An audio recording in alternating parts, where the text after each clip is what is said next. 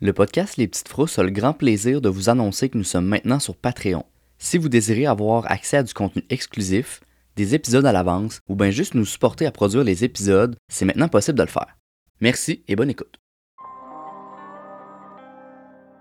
Attention, attention, le podcast des Petites Frousses y contient des propos qui ne conviennent pas à tous. On va faire parfois des références à de la violence, des termes vulgaires et des sujets qui peuvent être perturbants pour certains. C'est à votre discrétion.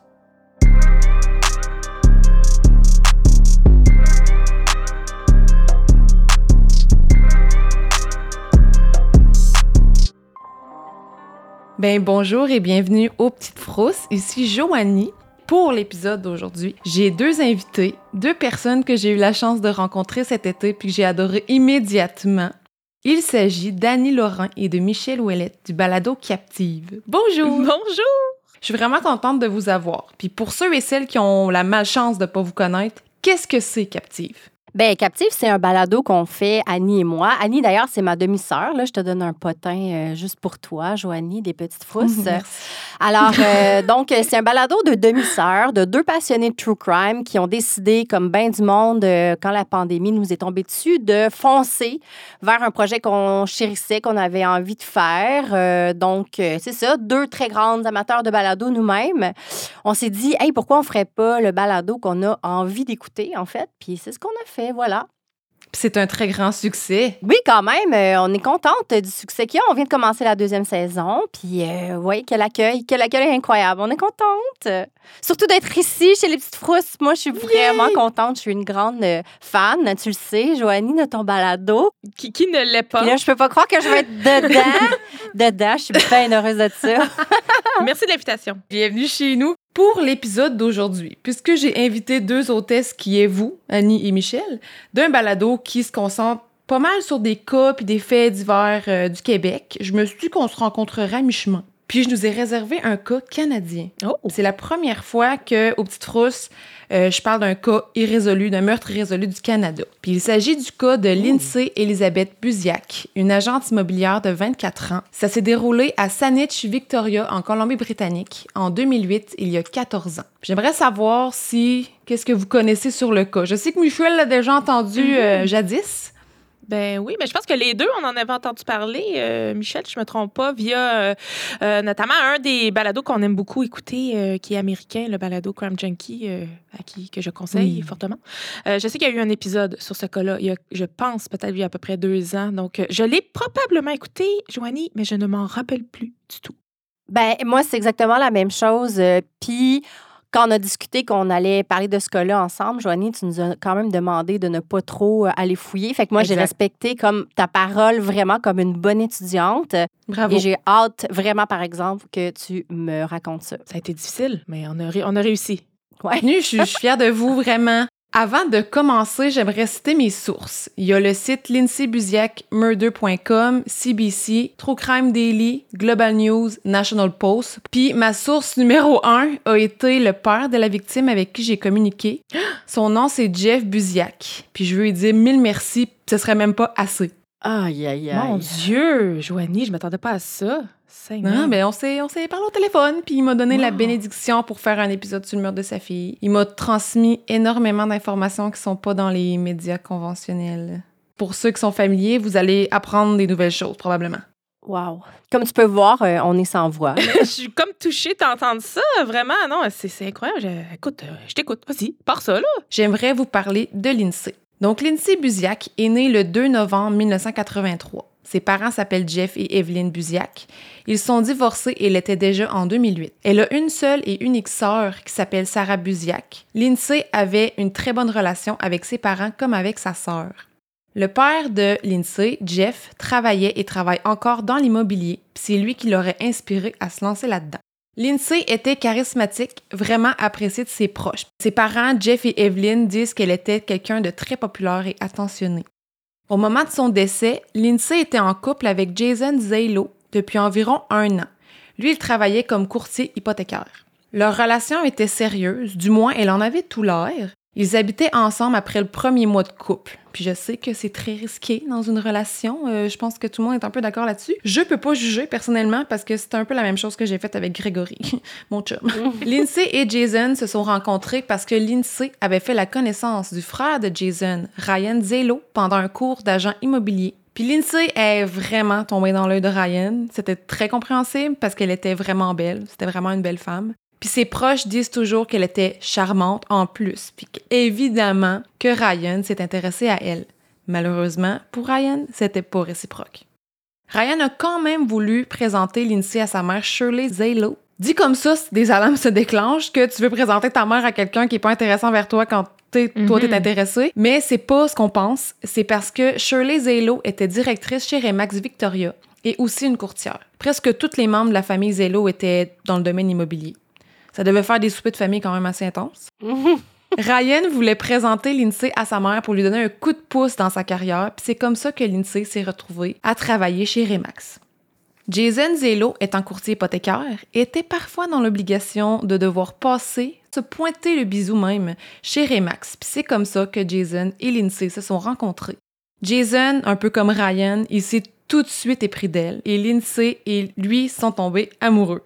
Donc là, Lindsay, là, est allée, elle, elle fréquentait Ryan ou ils étaient des amis? C'était vraiment des amis. Puis lui était comme, ah, Kevin, je la veux pour moi, mais elle était, non, merci. OK, OK.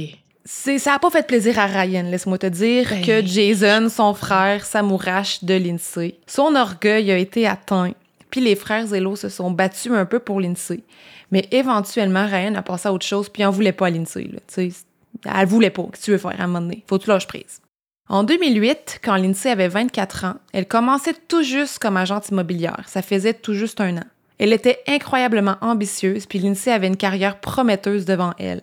Vers la fin janvier 2008, Lindsay a reçu un appel sur son téléphone cellulaire. Au bout du fil, c'était une femme avec un très lourd accent non identifiable qui disait que elle et son mari voulaient acheter une maison rapidement. Puis la dame au téléphone a dit à Lindsay qu'elle et son mari habitaient à Vancouver et que son mari allait se faire transférer à Victoria. Il allait passer à Victoria justement pour visiter des maisons, mais il y aurait seulement trois jours pour le faire, puis il voulait acheter durant cette période. Un contrat intéressant, là. Un contrat très intéressant, mais c'est pas tout. C'est pas tout. Les requêtes du couple pour leur maison étaient d'avoir au moins trois chambres, trois salles de bain, une grande chambre des maîtres et qu'il y aurait une partie séparée pour une femme de ménage. Il y a des, des gens qui ont de l'argent, normalement, ils ont ça, comme des fois, il y en a qui ont une deuxième cuisine pour le chef. Finalement, la femme a dit que leur budget pour la maison était d'un million de dollars. Ça me semble peu Ben, surtout, mais effectivement. pour ce qu'ils demandent. C'est en 2008. Oui, en 2008, OK. Parce que sinon, aujourd'hui, euh, ils vont avoir un 5,5 euh, sur la rue Hochelaga, là. Ben, un bungalow à Québec, là. C'est ça. Aujourd'hui, on voit que ça a changé. Oui, c'est ça. Je m'attendais, euh, je suis un peu déçue du chiffre, euh, Joanie. Mais en même temps, un million, c'est très payant pour un courtier immobilier. Mais oui. J'avoue, avec une petite commission, ouais. Avec la commission, c'est intéressant. Ouais, ouais, ouais. Mais la réaction initiale de l'INSEE penchait plus vers se sentir perplexe qu'à être excitée. Parce que l'INSEE s'est demandé pourquoi cette femme a mon numéro de téléphone personnel. Oh. Hey, j'allais demander ça, justement, ouais. Ben, tu vois, c'est bizarre. Parce que normalement, un ou une potentielle acheteur ou acheteuse aurait tout d'abord de passer par Remax. Tu sais, tu contactes Remax, puis après ça, Remax aurait téléphoné l'INSEE, puis l'INSEE aurait contacté l'acheteur ou l'acheteuse. Mais en 2022, c'est différent, là. Tu te contactes par Facebook, puis c'est- réglé, c'est fini, là. Ouais. Mais en 2008, encore une fois, c'était vraiment pas la même chose. Ben, d'autant plus qu'elle semblait être quand même une jeune euh, courtière, non? Fait que, c'est- ça me semble être un gros mandat assez intense, là, de trouver une maison euh, d'un million en trois jours. Il me semble que tu vas voir quelqu'un d'expérimenté habituellement, là. Ben, je sais pas. Tout à fait d'accord. Très bonne impression, très bon commentaire. Merci. Parce qu'une vente importante comme celle-là, ça va pas à une courtière débutante. Normalement, ça va à quelqu'un d'expérimenté. Ouais, c'est ça. Fait que pourquoi ils l'ont choisi? La réponse de la femme, c'est que euh, elle avait eu accès à son numéro de téléphone par une ancienne cliente de l'INSEE qui, elle, l'aurait référé. Ben, c'est ça que j'allais dire, moi. Ça peut pas être autre chose qu'une référence, Joanie, là. La madame, en plus, elle a même donné le nom de l'ancienne cliente. Ah. L'INSEE a noté le numéro de la madame. Elle a dit qu'elle allait les rappeler. Mis à part le fait que ce soit un peu étrange, l'histoire avec le numéro de téléphone, vendre une maison à un couple qui a un budget d'un million de dollars, c'est une lourde tâche pour quelqu'un qui est au début de sa carrière. Tu sais, Lindsay, elle sentait que, ouf, faut que je me donne, là. C'est quelque chose. Fait que Lindsay, elle en a parlé avec son copain Jason, puis avec son père Jeff Buziak, qui travaille dans le domaine, on se souvient. Lindsay a dit à son père qu'elle avait vraiment un mauvais pressentiment, parce que la dame au téléphone sonnait bizarre.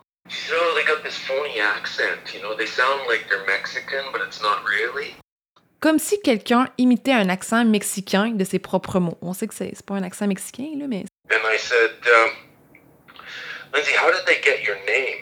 And she goes, Oh, a previous client of mine referred me to them. I said, Well, great, call the client, find out who they are. Jeff a tout d'abord suggéré à Lindsay de contacter la personne qui l'aurait référé à cette mystérieuse femme.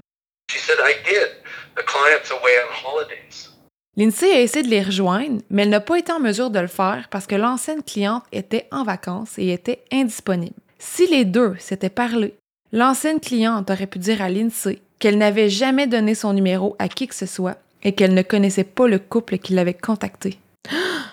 Ah, oh, man, ben là. Ben, c'est choquant. Puis en plus, c'est comme doublement touchant parce que elle a fait sa mm. job, dans le fond, d'essayer de, de, vérifier, tu sais.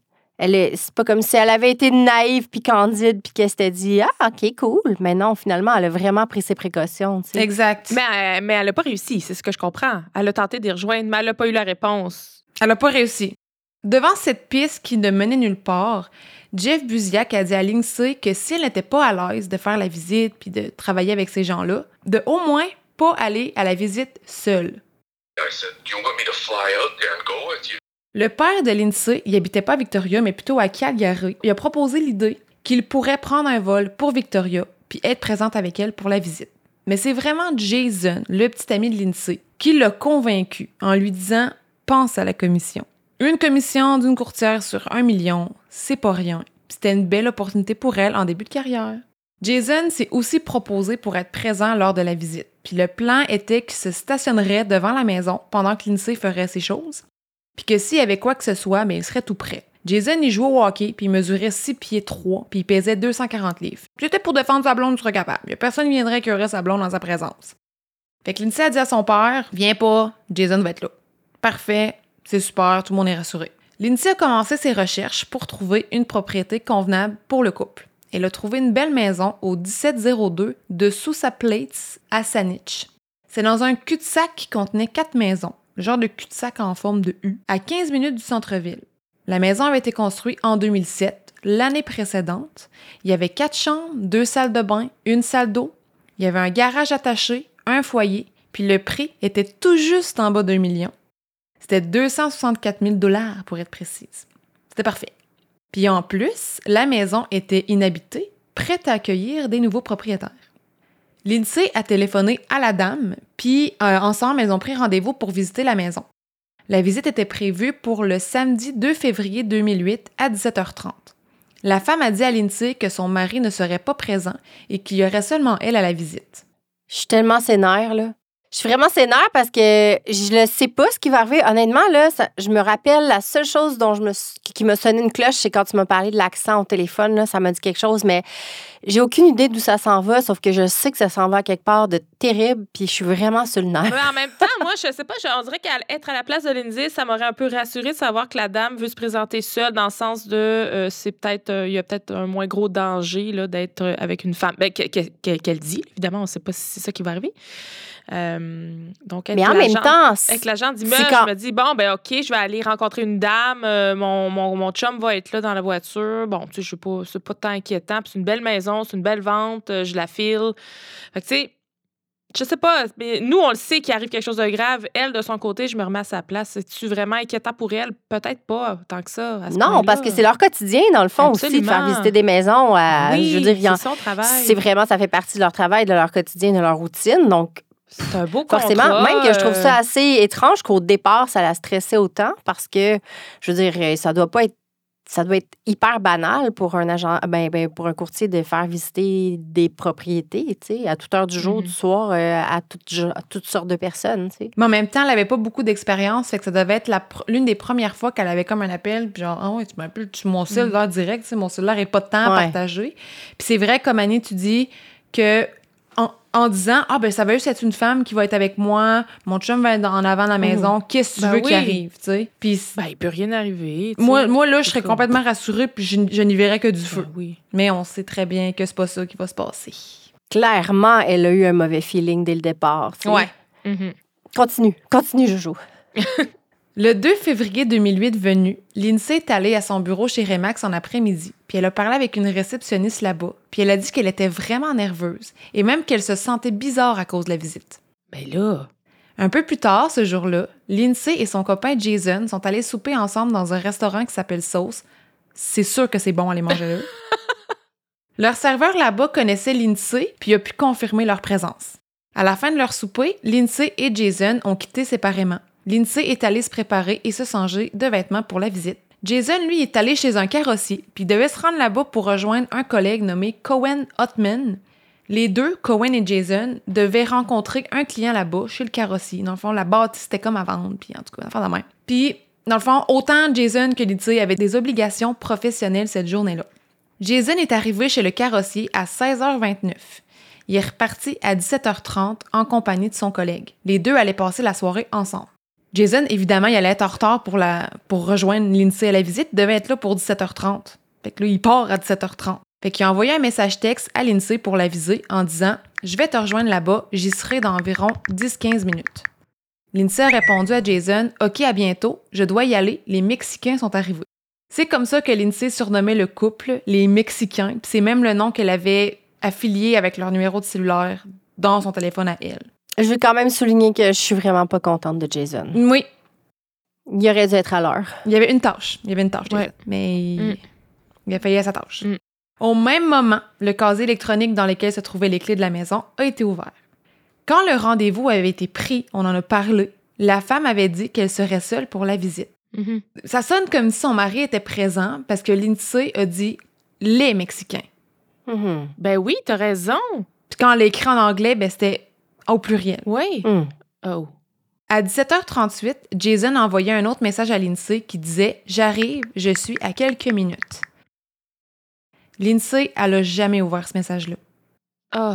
Oh. À 17h41, Lindsay a téléphoné à une ancienne amie avec son téléphone BlackBerry. L'ancienne amie, elle a jamais répondu. Un message vocal a été laissé et les seuls sons captés étaient des frottements. Ben voyons. Tout pointe vers le fait que cet appel n'était pas intentionnel. Ah. Arrête, là. Oh, mon Dieu. Fait qu'elle a comme un pocket call. Ouais, là. je sais pas c'est quoi le terme en français de ça, mais ouais, un pocket call. un, un appel de poche. Ah, mon Dieu. Ouais, parce que j'étais sur le coup, j'étais comme, mais pourquoi qu'elle a pas juste appelé Jason? Ouais, c'est ça. Donc, un- elle, a un- elle, a, elle a composé. Parce que tu dis une ancienne amie. Là. Ouais, elle a pas choisi, mettons. À 17h45, Jason et son collègue Cohen sont arrivés au cul-de-sac où se trouvait la maison. Ils se sont stationnés du côté opposé de la maison. La BMW noire de Jason faisait face au cul-de-sac et la maison était à leur gauche. Derrière eux, c'était une rue qui s'appelle Turkey. Jason et Cohen ont vu que la porte avant de la maison était ouverte et qu'un homme se tenait debout dans le cadre de porte, dos à eux. Selon Jason, quand l'homme se serait aperçu qu'une voiture était dans le cul-de-sac, il serait entré dans la maison et aurait fermé la porte derrière lui. Jason s'est dit que la visite intérieure de la maison venait juste de commencer, puis qu'il devait avoir fait l'extérieur avant. Ce qui arrive. Des fois, tu visites dehors, puis après ça, tu vas en dedans. C'est ce que Jason a pensé. Jason a décidé de changer sa voiture de place et de ne pas rester dans le cul-de-sac, mais plutôt de se stationner sur la rue Torquay. Ben voyons. Il sert à quoi de bord? Voyons. Hey, J'avoue, man, sérieux. Ouais. C'est pourquoi t'es là? Tu sais, pourquoi, pourquoi tu t'es déplacé, là? Tu t'es allé te cacher sur l'autre rue? Voyons donc. Son idée, ce qu'il a dit pour se justifier, c'est parce que Jason ne voulait pas avoir l'air d'un chum un peu trop invasif ou même possessif envers sa blonde, puis il voulait éviter que Lindsay ait l'air moins professionnel à cause de sa présence. Ben oui, c'est ça. Il tenait beaucoup à la, euh, à la commission, hein, Jason? Il voulait donc, il voulait absolument pas nuire à la vente. Non, absolument pas. C'est ce que je vois. Mais au moins, la maison était encore dans le champ de vision même de la vue de Torquay. C'est juste que la maison voyait moins bien l'auto. Genre. Après dix minutes à attendre, Jason a renvoyé un texto qui disait Es-tu correct? Le sergent détective Chris Ursley, qui s'est occupé de l'enquête, a dit que c'est pas vrai que Jason a envoyé ce message et que le dernier message que Jason aurait envoyé serait celui où il disait J'arrive, je suis à quelques minutes. Fait qu'il y a deux options dans ce cas-là. Soit que le sergent détective se trompe, ça arrive, hein? Ce serait pas fou. Ou que Jason ment sur ce petit détail très louche. Malheureusement, on n'a pas accès au message texte, donc on sera jamais certaine de si c'est vrai que Jason a texté ça ou pas. Hmm. À 18 heures environ, Jason et Cohen se sont dirigés vers la porte d'entrée de la maison. C'était verrouillé. Jason, étant dans une famille remplie de gens qui travaillent dans le domaine immobilier, puis lui-même, il avait même de l'expérience. Il avait sa licence d'agent, mais il travaillait juste pas comme agent immobilier. Il savait que si la porte de la maison est verrouillée, c'est un très mauvais présage. Tu fais jamais ça. C'est un gros nono. Tu barres jamais la porte. Jason a placé son visage contre la fenêtre de la porte d'entrée, puis il a vu les souliers de Lindsay à l'intérieur. Puis il y a beaucoup de gens qui fixent sur ce détail-là, là, que ses souliers étaient enlevés, mais il faut penser que c'était en février au Canada. Fait que c'est sûr qu'elle a enlevé ses souliers avant de faire visiter la maison parce que sinon elle aurait mis de la gadoue à grandeur. De ce que Jason pouvait voir, il n'y avait aucun signe de mouvement à l'intérieur de la maison. Il a cogné à la porte d'entrée plusieurs fois, mais personne n'est venu répondre. À 18h05, Jason a téléphoné à la police. Pendant que lui était au téléphone avec la le répartiteur ou la répartitrice du 911, le collègue de Jason, Cohen, y est sauté par-dessus la clôture qui menait à la cour arrière de la maison. Une fois dans la cour, Cohen a remarqué que la porte patio, la porte arrière de la maison, était grande ouverte. Cohen est entré dans la maison sans se poser de questions, puis s'est dépêché pour aller ouvrir la porte d'entrée pour que Jason puisse entrer à son tour. Jason a avisé le répartiteur ou la répartitrice qu'il allait entrer, puis a raccroché. Aussitôt fait, Jason est entré dans la maison, puis a monté dans l'escalier qui menait au deuxième étage, qui était juste en face de lui. Il a pas fouillé le rez-de-chaussée de Jason. Fait que Jason est entré dans la chambre des maîtres, puis il a trouvé Lindsay dans une mort de sang. Oh mon Dieu. Ah. Mais il est allé directement dans la, dans la pièce qui est morte. C'est un détail qui dérange vraiment, puis je veux l'adresser parce que je vais faire l'avocat du diable. L'escalier était direct en face de la porte. Fait que je me dis, dans une situation extrêmement stressante, ta vision doit devenir un tunnel. Puis tu vas tout droit, puis ça a donné qu'elle était là. Puis il a dû se dire dans sa tête que le temps que Cohen avait ouvert la porte, il avait regardé. C'est dur de dire comment t'agis dans dans une situation aussi stressante. Mais oui, il y a beaucoup de monde qui que ça dérange, puis je comprends pourquoi. Alors Lindsay avait été sauvagement attaquée et tuée. Jason a essayé de la réanimer, puis a réalisé que malheureusement, il était trop tard. Lindsay était déjà froide. Cohen a téléphoné à la police à 18h11. Leur arrivée a vraiment été rapide grâce au premier appel que Jason avait fait avant d'entrer dans la maison. Quand les agents de police sont arrivés dans le cul-de-sac, ils ont vu Jason et Cohen dans une fenêtre du deuxième étage. Ils agitaient leurs bras comme pour faire signe qu'ils étaient là. Les policiers sont entrés dans la maison. Ils ont déclaré Lindsay morte quasiment sur le champ. Ensuite, Jason et Cohen ont été transportés au poste de police séparément. Jason et Cohen ont été questionnés et les deux hommes ont détaillé leurs allées et venues ce jour-là, comme par exemple que Jason avait mangé avec Lindsay au restaurant Sauce, qu'après ça il était allé au carrossier, il avait rejoint Cohen là-bas, Lindsay était allée se préparer, vous comprenez. là. Mhm. Les caméras de surveillance au carrossier ont confirmé l'alibi de Jason et Cohen. La maison dans laquelle Lindsay a été tuée, c'est-à-dire la maison au 1702 de Sousa Place, a été fouillée. Ni le portefeuille, ni la sacoche, ni le cellulaire de Lindsay avaient été pris par ses assaillants. On se rappelle que cette maison-là était inhabitée, donc vide, fait qu'il n'y avait rien à voler, là, même pas un petit cadre de chez HomeSense. Le motif de ce meurtre-là était clairement pas le vol. Malgré une fouille intensive, aucune trace d'ADN ou d'empreinte digitale ne peut être collectée, à l'exception des empreintes de Jason et Cohen, puis ça corroborait avec ce qu'il avait dit, la porte. L'arme qui avait été utilisée pour tuer Lindsay n'a jamais été retrouvée. Il y a eu des chiens pisteurs aussi qui ont, qui ont fait leur bout, puis ça n'a rien donné. Des gens ont été interrogés, dont un des résidents du cul-de-sac a témoigné avoir vu un homme caucasien aux cheveux foncés qui mesurait environ 6 pieds, L'homme était accompagné d'une femme qui, elle, aurait été âgée entre 35 et 45 ans. Tout comme l'homme, la femme était caucasienne, elle avait les cheveux blonds. Elle portait une robe qui s'arrêtait juste en haut de ses genoux. La robe était noire, rose et blanche, avec des motifs très distincts, tellement que plus tard dans l'enquête, un sketch de la robe a été partagé par la police de Saanich, puis il y a même un modèle de la robe qui a été fait, là, genre grandeur nature. Mais voyons donc. Puis je vais mettre les photos sur Instagram. Ce même témoin a vu les suspects arriver à pied dans le cul-de-sac. C'était ma question. Je me demandais comment ils est arrivé, ces Ils gens-là. sont arrivés à pied. Hey, excuse-moi, là, c'est un peu louche. Mhm. Oui, c'est louche en. C'est qui ces témoins-là? C'est les, c'est les voisins? C'est le monde qui habitait dans le cul-de-sac. OK. Ils ont vu une petite interaction. Là.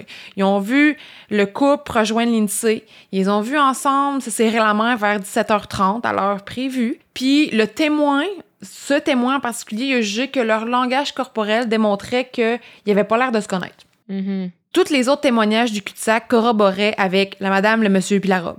Moi, j'ai un détail à propos de la robe qui me gosse. Février au Canada, 17h30. À 17h30, il fait bien noir. Comment ils ont fait pour voir la robe? Elle portait pas de manteau? Euh, très bizarre, ouais. Très bizarre. Ça, c'est un petit détail vrai. qui m'énerve. T'arrives à pied, là. C'est pas comme si, tu, au pire, tu laisses ton, ton manteau dans le char, là. Ils se sont arrivés à pied. euh, C'est ça. Une robe courte, en plus. Ouais, en haut des genoux. OK, fait qu'elle avait vraiment un tout petit petit manteau très court ou. euh, Tout petit manteau à 11 nombrils.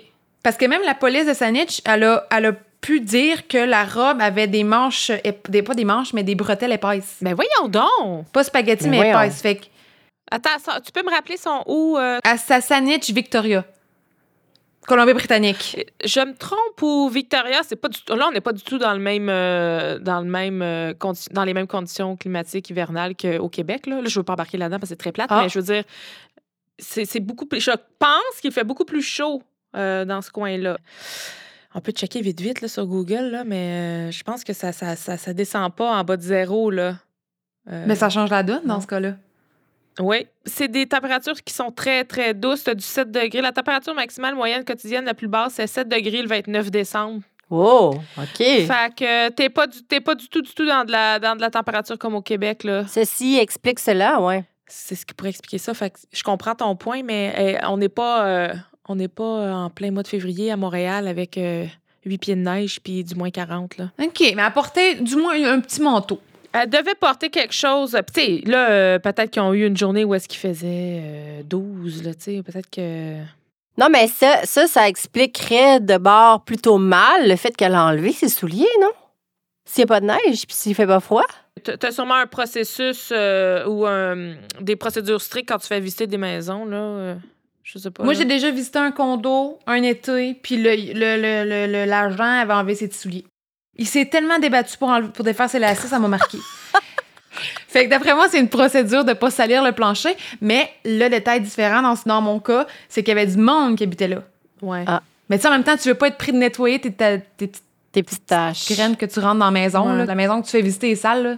Ah, ça, ça veut-tu dire que les meurtriers ont pris la peine de noter leurs souliers puis de remettre leurs Ben souliers en partant? Je garantis que non, là. Ben, ils auraient trouvé des traces. hey, moi, je pense que Michou, euh, Michel, vraiment, je l'ai appelé Michou parce que c'est très familier, là. Mais Michel, moi, je pense que ça s'est passé euh, très rapidement, là. Tu sais, dans le sens qu'elle elle est probablement entrée, elle a enlevé ses souliers. Puis ils n'ont pas dû jaser ben, ben longtemps à faire semblant de visiter une maison, là. Ben, t'es quand même en haut, là. L'autopsie de Lindsay Buziak a été faite par la coroner Laurie Moen. Puis les prochaines informations que je vais te dire nous proviennent du rapport d'autopsie, qui a été révélé en partie grâce aux médias, puis aussi du père de Lindsay, Jeff Buziak, qui est allé voir Lindsay à la morgue après tout ça. Voici ce qui serait arrivé à Lindsay le 2 février 2008, selon Jeff Buziak. She was stabbed over 40 times. They stabbed her initially in the back of the neck. They severed her spinal cord. They spun her around, stabbed her multiple times, focusing on her chest area because she had just had breast augmentation. And then they slit her throat. Lindsay serait probablement entré dans la chambre des maîtres en premier, puis l'un des deux suspects l'aurait attaqué par derrière. Lindsay a initialement été poignardée au niveau de sa nuque. Sa moelle épinière a été sectionnée.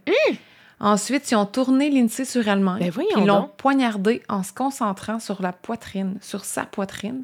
Quelque chose de vraiment troublant avec ça, c'est que Lindsay s'était fait refaire les seins quelques temps avant son meurtre. Les tueurs ont finalement tranché la gorge de Lindsay. En tout, elle aurait été poignardée plus de 40 fois. Ben voyons donc. C'est de l'overkill, comme on appelle, là. Moins de l'acharnement, parce que je pense que dès les premiers coups, euh, le gros était fait. là. L'autopsie a révélé qu'il y avait eu également des coups de couteau au niveau de son visage, en plus de son cou, sa nuque, sa poitrine. Lindsay avait presque été décapitée. Elle n'avait pas été agressée sexuellement. L'attaque, comme on l'a dit, elle avait été faite par surprise parce qu'il n'y avait aucune blessure de défense. Ça peut être aussi parce que Lindsay faisait pas le poids contre deux assaillants, dont un qui mesurait 6 pieds. Lindsay a mesuré 5 pieds 2, 99 livres. La coroner Laurie Moen a estimé que Lindsay serait décédée à 17h40. Puis on se souvient qu'à 17h41, Lindsay a fait un appel involontaire à un ancien ami. Ah. Fait que c'est sûrement l'attaque qui a fait en sorte qu'elle a appuyé sur les, Ah. télé- les boutons de son petit Blackberry. C'est sûr. Elle aurait été attaquée seulement quelques minutes avant l'arrivée de Jason. Puis vous vous souvenez que Jason avait vu un homme dans le corps de porte? Ben, c'était sûrement le couple tueur qui s'apprêtait à quitter la maison. Ben oui, c'était lui, c'est sûr. Ah, ben attends, qu'est-ce que tu veux dire? Ah, Ils, remettaient leurs Ah. souliers? Attends, à quelle heure qu'il les a vus? Lui est arrivé vers les 45, il me semble. Ouais, à 45 est arrivée. Fait qu'elle était morte, fait qu'elle était déjà morte. Elle était déjà morte à 17h45 quand Jason est arrivé. Ils s'apprêtaient comme à partir, puis ils ont vu la Oui. voiture, fait qu'ils ont, ils ont décidé de Ils ont partir vu de qu'il y avait quelqu'un. Exact. Oh On va God. passer par la porte patio. Oh mon Dieu! Le sergent détective Chris Osley a dit Les tueurs étaient sur le point de sortir par la porte d'entrée, mais Jason est arrivé dans le cul-de-sac et les a interrompus. S'il était arrivé cinq secondes plus tard, Jason serait tombé face à face avec les suspects dans l'allée de la maison. Horrible. Oh mon Dieu! Voyons donc. C'est vraiment une question de timing pour ça. C'est horrible. Je trouve, ça, je trouve ça terrible parce qu'elle l'avait demandé, puis elle se sentait pas bien d'y aller, puis était comme, mais non, je vais venir avec toi, puis finalement, il a failli à sa tâche. Je veux pas comme le blâmer. Je veux pas encore le blâmer d'un coup que peut-être ça va revirer de bord, mais, mais c'est très, très fâchant. Ah, c'est très moi, j'ai une pensée là, pour son père. Son père qui s'était offert d'y aller, qui aurait été là à l'heure. Oui. Puis de faire la visite avec. Puis qui serait allé à l'intérieur, tu sais. Puis son père, il, il- finalement, il s'est fait dire T'as pas besoin de venir, Jason va y aller. C'est épouvantable. Tu sais, ça aurait pas été tant un manque de professionnalisme que Jason y aille. Zéro. Anciennement, il avait sa Non. licence de- d'agent immobilier, fait qu'il aurait pu dire Ah, ben j'ai mon collègue avec moi. Ça aurait pas été un manque de professionnalisme, là.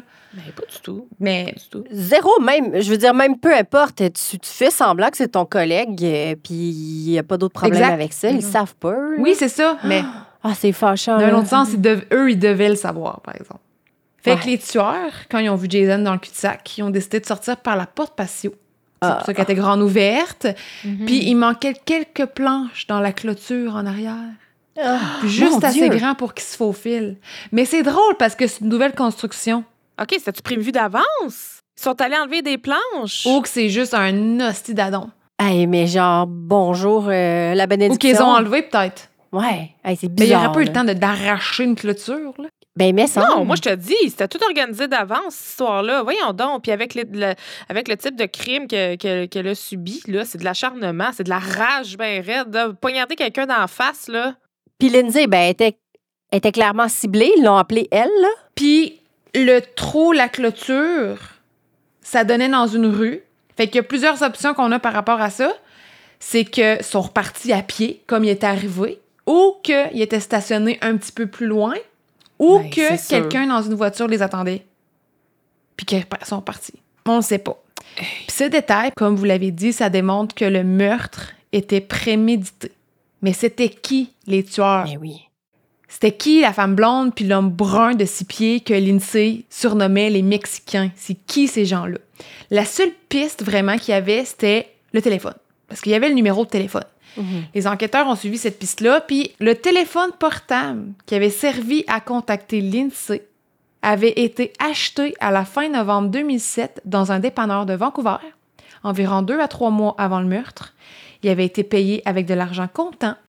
Le téléphone prépayé a seulement été activé à la fin janvier 2008 à Vancouver sous le nom Paolo Rodriguez, Puis les autorités sont convaincues que c'est un faux nom, tout comme l'accent qu'avait la femme au téléphone. Et le téléphone avait uniquement servi à communiquer avec Lindsay Buziak. Ah, mon Ben Dieu. voyons donc, ça sent le contrat, ça. Ouais, mais pourquoi? Oui, ben là, là, pourquoi? Je veux dire, je sais pas si on va le savoir, là. On, on va attendre que tu nous le dises, Joanie. Avant de s'étaler sur les suspects et les théories par rapport au meurtre, je veux connaître votre avis. Qu'est-ce que vous pensez? Je veux tenter votre pouls. Ben, moi, je vais commencer là, en disant que moi, je trouve que c'est- je trouve que tout est bien d'adon dans cette histoire-là. Oups, le retard du chum. Oups, les planches en arrière. Tu sais, comme je trouve que c'est beaucoup de de bénédiction de timing, mettons, entre Mm. guillemets, là. Je- tout ça, ça me dérange là, profondément, là. Euh, je- mais je sais pas où, où m'en aller avec ça. Mais c'est juste que je trouve que ça fait beaucoup de petites coïncidences qui vont dans vers les tueurs, mettons, pour les accommoder, tu sais. Mais je sais pas. Toi, Annie? Ben, je vais dans, je vais dans le même sens. Euh, je, clairement, euh, quelqu'un euh, a fait, a demandé à ce que Lindsay soit, soit assassinée. On lui a, le numéro de téléphone a été fourni. C'est un, un grand scénario qui a été créé là pour se rendre jusqu'à elle dans cette maison-là, précisément. Quoique là, une petite seconde, c'est elle qui a trouvé la maison ou c'est eux qui lui ont demandé d'aller visiter cette maison-là préciséement parce que ça peut changer la donne. là. C'est elle qui a trouvé la maison, mais elle leur a donné l'adresse. Mais ça veut dire qu'ils se sont virés de bord rapidement puis ils ont mis en place un peu leur, leur, leur euh, la scène du crime. Là, ils l'ont préparée. Ils ont en- S'ils ont enlevé des planches de la clôture, euh, je sais pas. Là. Mais là, après, ça a été commandé par qui cette histoire-là? Là? Euh, Je sais pas. Je, je- ben, tu sais, j'ai des idées, mais c'est bien facile d'accuser bien du monde dans cette histoire-là, en- encore à ce stade. Là. Moi, c'est- la violence du crime qui me bouleverse beaucoup parce que, euh, c'est- je veux dire, tu peux avoir un contrat pour tuer quelqu'un puis tu le tues d'une balle, merci, bonsoir, c'est clean. Ben, tu sais, je veux dire, c'est très, très, très tragique, là, je, je banalise pas ça. Versus le, crime qu'elle a subi de- de- d'être poignardée une quarantaine de fois, surtout dans l'usage. Mais c'est pour ça que moi, je suis certaine que c'est pas un contrat. Ah, j'avoue, hein. C'est pas un assassin, euh, c'est pas un assassin commandé, là, dans le sens où il aurait jamais fait ça de même, là. Hey, je sais plus, là, tu viens de me... C'est vrai, tu viens de me... Je sais plus. Je suis mêlée, là. Ah, mon Dieu, c'est tellement intriguant, là. C'est tellement bizarre. Mais je pense qu'on peut tout être d'accord sur le fait que le meurtre est prémédité. Ben oui. On est d'accord. Ben, c'est surtout si on considère les faits que le téléphone a été acheté plusieurs mois d'avance, qu'il a servi seulement à communiquer avec l'INSEE, que le couple a contacté son numéro personnel, qu'il a référé des anciens acheteurs à l'INSEE, des anciens clients. Quelqu'un d'informé qui C'est vrai. Ouais, d'informer, là. connaissait quand même l'INSEE, je pense qu'on peut se dire ça à la limite. Absolument. Et puis c'est vrai, ça, la référence au début.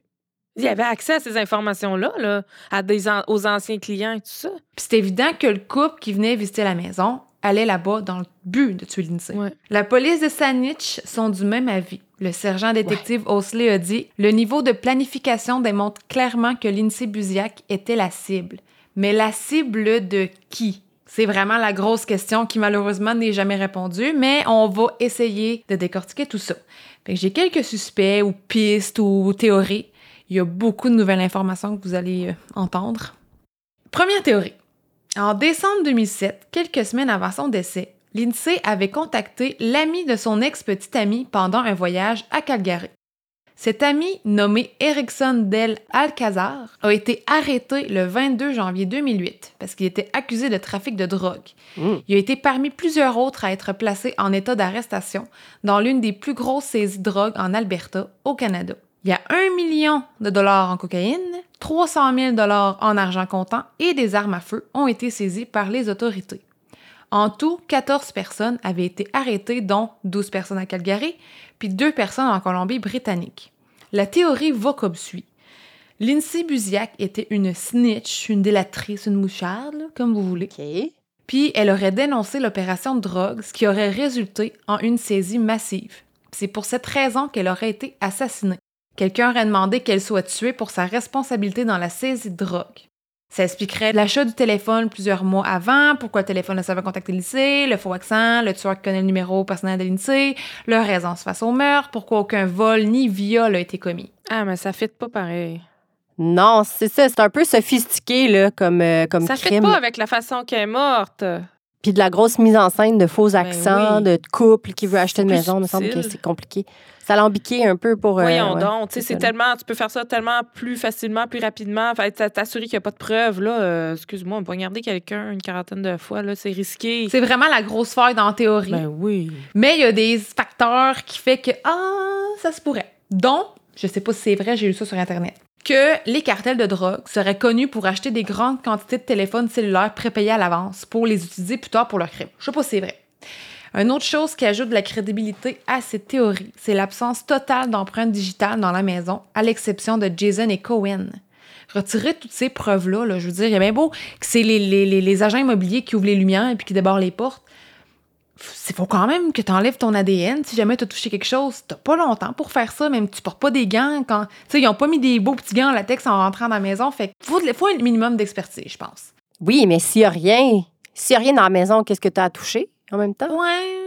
Ben, en même temps, comme elle dit, les lumières, les poignées de porte, euh, là, tu sais. Puis là, on, on se rappelle qu'elle avait pas de manteau, là. Une des suspects, elle avait pas de manteau, elle avait certainement pas de gants, là. Ouais. Je veux dire. cheveux. Ouais, mais, ouais. Ah, Les ouais, cheveux. oui, c'est vrai, il y avait plus rien. Le père de l'INSEE, Jeff Buziak, a créé un site qui compile de l'information sur le meurtre et l'enquête. Je l'ai, nommé au début, c'est le site lindsaybuziakmurder.com. Le site est un peu comme un forum, puis ceux et celles qui visitent le site peuvent y écrire leurs théories. Le 17 août 2017, presque huit ans après le meurtre de Lindsay, quelqu'un a écrit un message assez troublant avec plein de fautes et d'obscénités. Vous devinerez que le message était anonyme. Alors voici le message publié sur le site de Jeff Buziak. J'ai tué Lindsay et les stupides policiers ne pourront jamais le prouver. Plus personne n'en a rien à foutre, sauf son pleurnichard de père.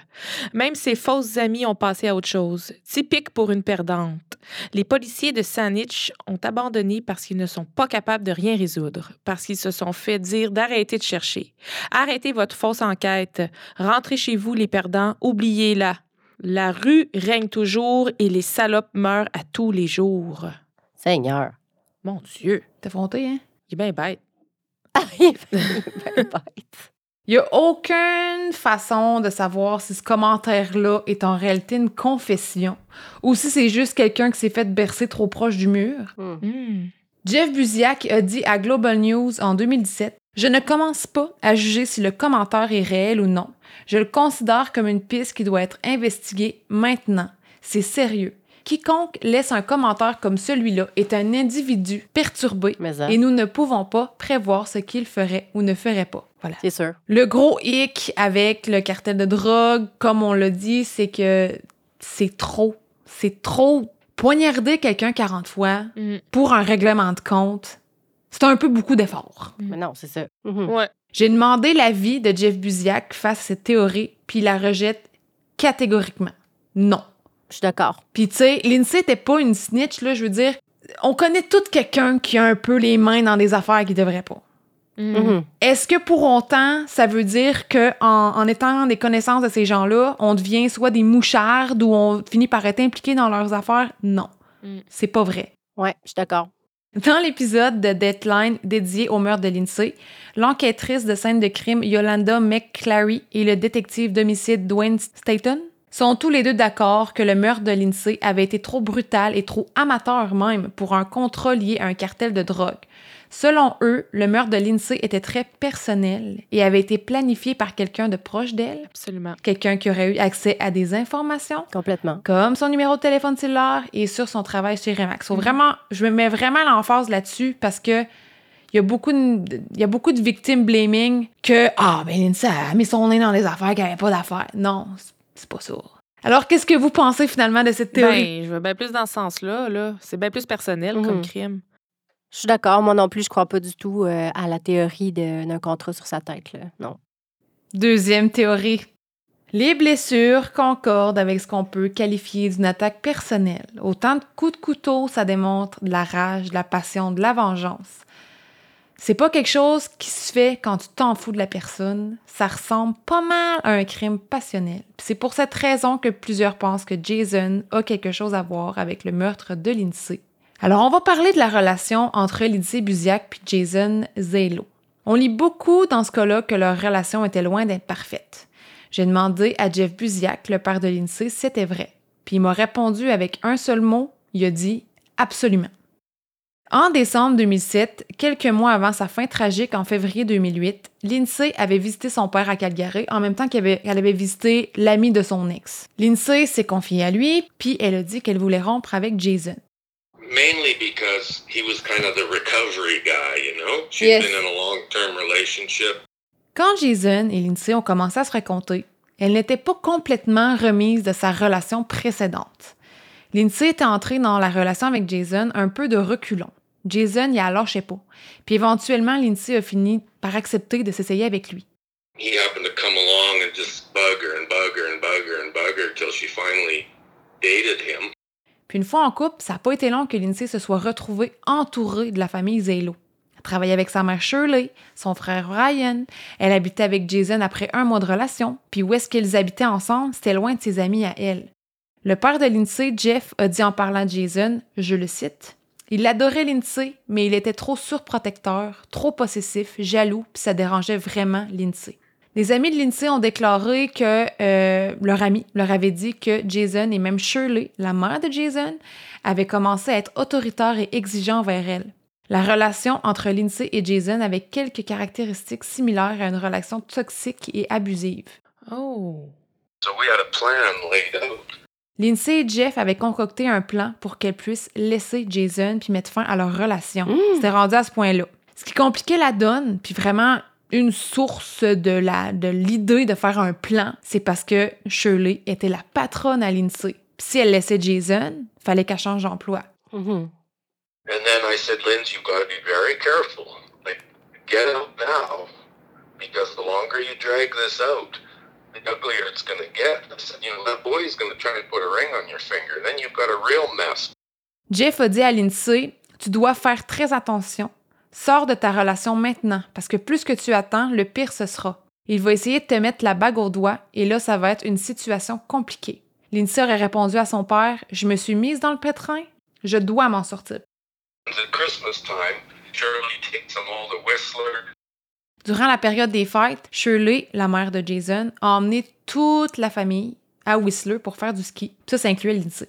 Ils étaient tous logés dans des suites au dernier étage d'un gros resort là-bas, puis Shirley payait pour tout. À Noël, Jason a offert des cadeaux très extravagants à Lindsay. Vous êtes pas prête? He buys her, a, you know, $15,000 watch and a $25,000 ring.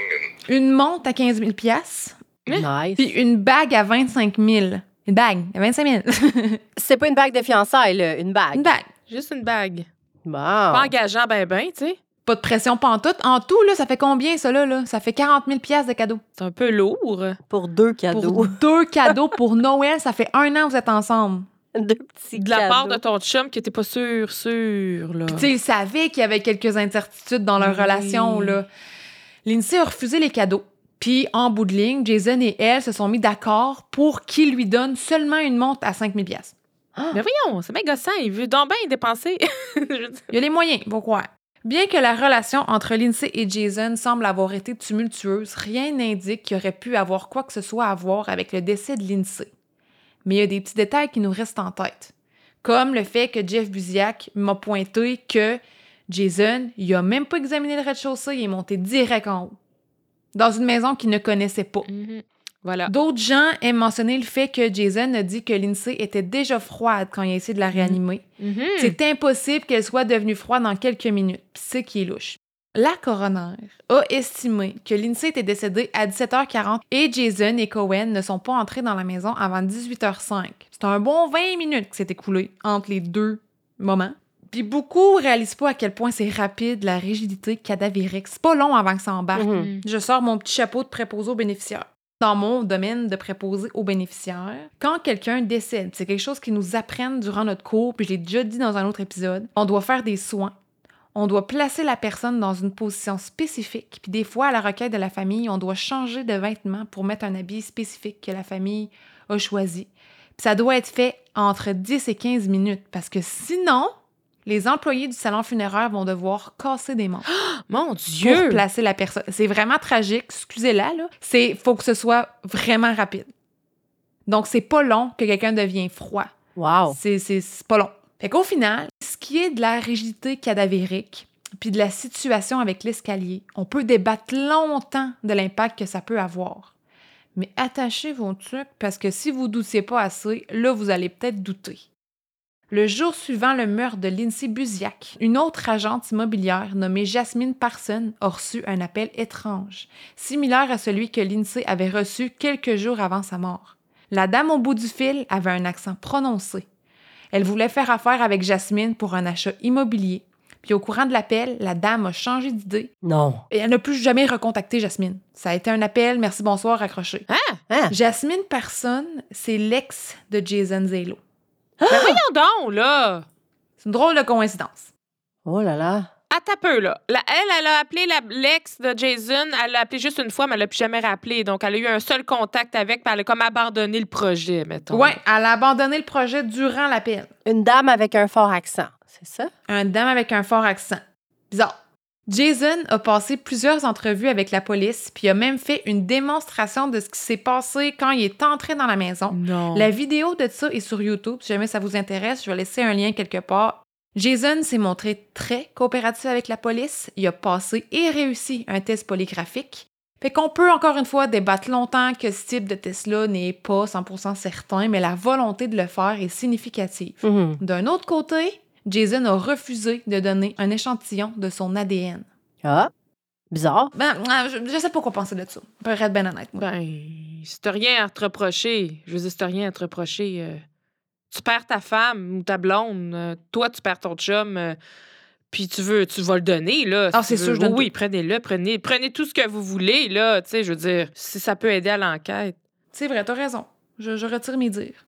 J'ai demandé au père de Lindsay comment agissait Jason après le meurtre. Est-ce qu'il était triste? Puis sa réponse, là, je vous jure, elle m'a donné froid dans le dos. I met with him a few times right after the murder, and he was happy. He was enjoying the recognition because of the murder. I was disgusted. Jeff Buziak m'a répondu non, il n'était pas triste. Je l'ai croisé quelques fois après le meurtre. Il était heureux. Il appréciait l'attention qu'il recevait à cause du meurtre. J'étais dégoûtée.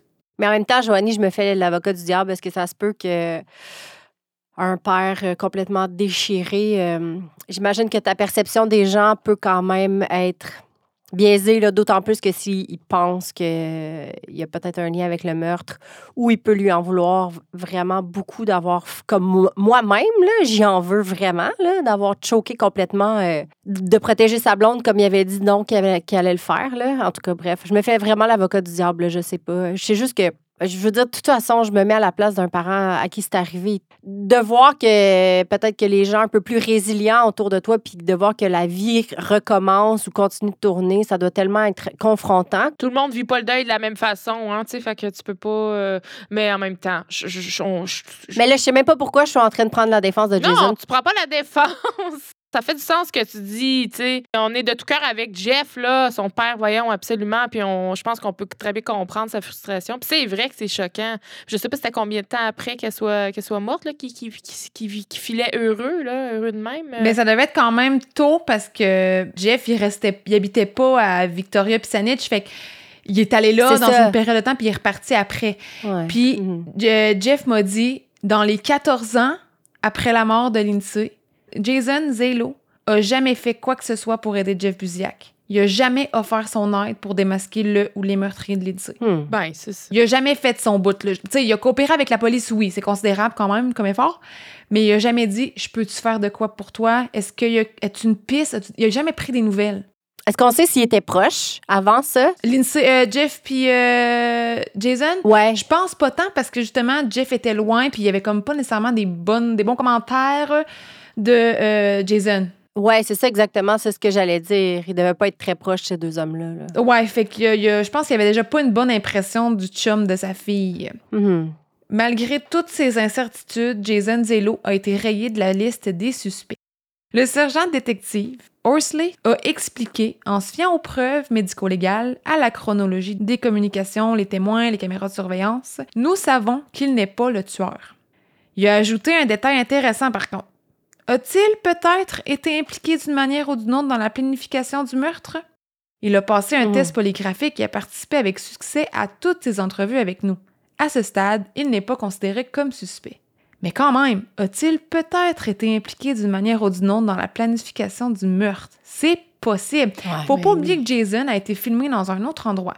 Fait que si on s'imagine un instant que Jason ait engagé quelqu'un pour tuer Lindsay, le fait d'arriver en retard à la maison, en compagnie d'un collègue, en plus d'être filmé, Ben oui. c'est un alibi parfait. Ben oui. Il savait ce qu'il faisait. Si c'était lui, ben, je veux dire, si c'est lui qui avait décidé de, de planifier ça. Vous savez, moi, ce qui me, ce qui me chicote, c'est qu'au départ là, de l'histoire, il a quand même encouragé vraiment beaucoup Lindsay à la faire, cette visite-là. Puis il parlait beaucoup de la commission comme si c'était vraiment important, l'argent, mais pourtant, il était plein aux as, ce gars-là, là, finalement. Si lui avait engagé ces gens-là pour la tuer, je veux dire, c'était c'est évident qu'il allait opter pour des, Ouais. des raisons euh, évidentes. de, Ben, tu peux pas, passe pas tout droit à cette commission-là. Pour elle, tu sais. Ben c'est ça, il y a quand même, tu sais, bien qu'il ait été blanchi, j'ai comme l'impression qu'il y a beaucoup de petites flèches rouges qui l'entourent là, dans ma tête, là, mais bon. Puis en même temps, pour faire encore une fois l'avocat du diable, moi, demain matin, je dis à mon chum que j'ai une opportunité comme celle-là dans le cadre de mon travail, qu'il y ait de l'argent ou pas, il me dirait Hein, ce serait tellement une belle opportunité, gars, si tu veux te rassurer, je vais être proche. C'est incertain. Ah, je sais, c'est ça l'affaire, c'est complètement incertain si tu le prends en, en gros, mais en même temps, c'est parce que ah, c'est tellement weird. Mais je comprends ce que tu dis, Joanie, pour vrai, c'est banal. Tu sais, s'il était jamais rien arrivé, finalement, Lindsay, ce serait un non-event complètement banal, là, justement. Là. Moi aussi, mon chum, il me dirait, ben oui, c'est une belle opportunité, voyons donc, vas-y, et pas peur, fonce, garde, je vais être là, il n'y en a pas de problème, tu sais. Sauf que moi, mon chum serait probablement arrivé à l'heure, puis il m'aurait protégé euh, tel que promis. Mais Oui. bon, euh, tu sais, dans le sens où c'est vrai qu'en même temps, ça sonne complètement banal et quotidien et routinier, tu sais. Ah, mon Dieu. Hey, J'espère que tu vas nous éclairer plus que ça, parce que je, je, je vais raccrocher fâché. J'aimerais, ce serait mon but idéalement. Prochaine théorie. Euh, toujours dans l'optique que le meurtre de Lindsay était un crime passionnel, la police s'est intéressée à son ex-petit ami Matt. Matt et Lindsay ont été ensemble pendant cinq ans. C'était une relation quand même assez sérieuse. Puis Matt et Lindsay s'étaient beaucoup aimés. Puis ils ont dû rompre parce qu'ils se chicanaient presque constamment. Ils étaient en bon terme malgré tout, puis étaient demeurés amis. La personne qui a mis la puce à l'oreille au sujet de Matt, c'est nul autre que Shirley, la mère de Jason. Mmh. Shirley a raconté aux policiers que le jour avant le meurtre de Lindsay, Lindsay lui aurait dit qu'elle avait peur de Matt. C'est très vague quand même comme déclaration. On n'a aucun contexte de la conversation entre Shirley et Lindsay. Les amis de Lindsay ont contesté les dires de Shirley, puis ont dit c'est complètement faux. Il n'y a aucune animosité ou rancœur entre Matt et Lindsay. Fait que c'est un peu bizarre que Shirley dise ça. Ouais. On dirait presque qu'elle a voulu mettre son grain de sel. Mhm. Ou c'était peut-être même une manière de bifurquer l'attention de la police de son fils. Ben, de ces deux fils, là, parce qu'on oublie Ryan Ouais. là-dedans, hein? Ouais. Je sais pas si Ryan il allait être nommé tantôt, là, mais moi, depuis tantôt que je pense à Ryan, là, fait que... Non, j'ai pas de théorie sur Ryan. Il est quand même vraiment effacé de cette histoire-là. Ouais. On peut autant le mentionner, Ryan et Jason, tu sais. Les deux peuvent un Ben, peu s'appliquer d'un sens. Ben oui. Ben oui, puis il me semble qu'il y a un double, euh, comment dire, non seulement tu débarrasses de la personne qui t'a rejeté, mais tu enlèves aussi à ton frère euh, l'objet de son désir. Mais bon. Ben oui. C'est un très bon point, ça. Moi, ce qui, ce qui me gosse le plus dans tout ça, c'est c'est qui cette femme? C'est qui elle? Je veux dire, je comprends, là, La- c'est la- tu souvent... veux dire la, la cliente? Oui! Ouais. Le, tu sais, c'est toujours des hommes, c'est toujours pointé vers, vers Jason ou vers Lex ou vers des hommes. Puis on s'entend que ben, c'est une attaque sauvage, c'est probablement euh, plus un homme. Mais c'est qui elle? C'est qui elle, la psychopathe qui accompagne le fou? Genre, pour leurrer? C'est qui? Ça me dérange, ça, épouvantable, vraiment, hein? là. Parce que c'est sûr, à mon avis, c'est pas elle qui a fait l'acte de, de tuer Lindsay, là. Non, sauf qu'elle est complètement impliquée. C'est elle qui a appelé, c'est elle elle- qui a leurré, leurré, leurré, là. Ouais. C'est qui? C'est qui elle? C'est terrible, là. Je- Elle regardait tout ça, là, se faire aller, en disant rien, puis en disant vite, vite, vite. Ah ouais, c'est beau, laisse-la là. Let's go, on s'en va. Ben, comme ça se peut aussi que c'est l'homme qui tenait Lindsay pendant que la Eh femme ouais. faisait le reste, là. On, Absolument. Ben ah, oui. c'est épouvantable. on peut s'imaginer bien des choses, mais je pense que vous allez aimer mon prochain suspect, ou devrais-je dire ma prochaine suspecte? Ah, j'ai hâte. La prochaine suspecte, c'est Shirley Zelo. Ben oui. Ah! C'est clair. Puis elle, c'est un autre dossier. OK? Là, je vous donne beaucoup d'informations.